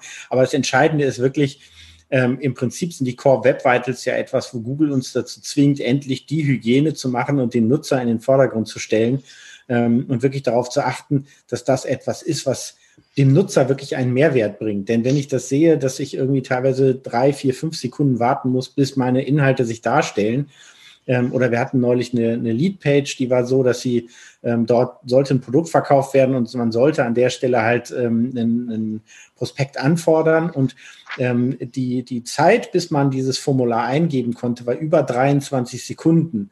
Dann weiß ich einfach, da gibt niemand seine Adresse an und deswegen weiß ich auch, warum die an der Stelle einfach so gut wie niemanden über diese Zielseite erreicht haben. Genau. Wir haben quasi Punkt 20 Uhr und ich glaube, wir haben auch fast alle Fragen. Ich drei Fragen offen genau. noch, aber die sind auch sehr, sehr komplex, die Fragen. Also eher was für eine Beratungssession bei Sven oder den Kolleginnen und Kollegen. Okay. Haben wir sonst alle Fragen geschafft eigentlich, ähm, Sven? Genau, super. Ähm, Tausend Dank. Ja, also es, äh, alle, die schon raus mussten, ja, haben sich wirklich bedankt, dass es eine sehr, sehr coole Nummer war. Ich habe das von Anfang an gewusst, dass das ein sehr, sehr unterhaltsamer Abend und ein sehr lehrreicher Abend äh, für alle Beteiligten werden wird.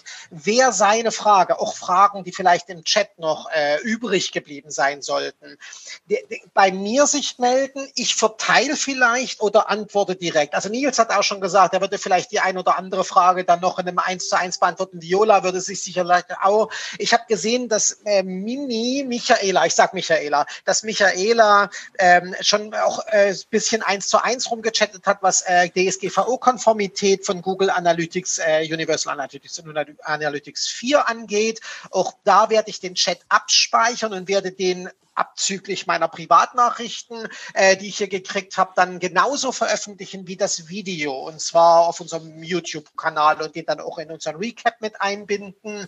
Ähm, ansonsten sind tatsächlich alle Facebook-Fragen, wenn ich das richtig verstanden habe, beantwortet. Also für, für Nacharbeit muss Thomas nicht herhalten, sondern eher wie Seus. Aber ich danke ganz herzlich, also wirklich und wahrhaftig, dass ihr euch bereit erklärt habt, die zwei Stunden da zu sein. Viola Eva, Flo Seo, Nils Dahnke, Saxido, Michaela Linhardt, Analytics Kiste, Thomas Thaler, überall im Internet zu finden, außer bei LinkedIn ganz offensichtlich. Also da habe ich die, da habe ich die beim besten Willen nicht ja, finden da, da. Da gibt es nur Spammer. Ja, ich, Ach so, okay, alles klar. Da sind dann ständig welche, die mir irgendeinen Coaching-Kurs, wie ich, wie ich viel ja, Geld verdiene. Ja, okay.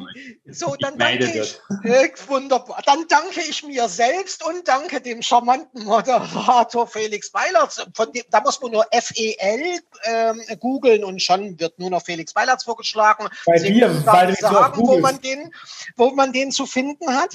Und ansonsten wird es einen Recap dazu geben auf unserer Webseite und da eben auch dieses Video eingebunden und da die Chatliste und so. Und wenn tatsächlich noch im Nachgang Sachen sein sollten, sich an mich wenden über die diversen Messenger. Das hat ja jetzt auch im Vorfeld mit der Frageneinreichung ganz gut funktioniert.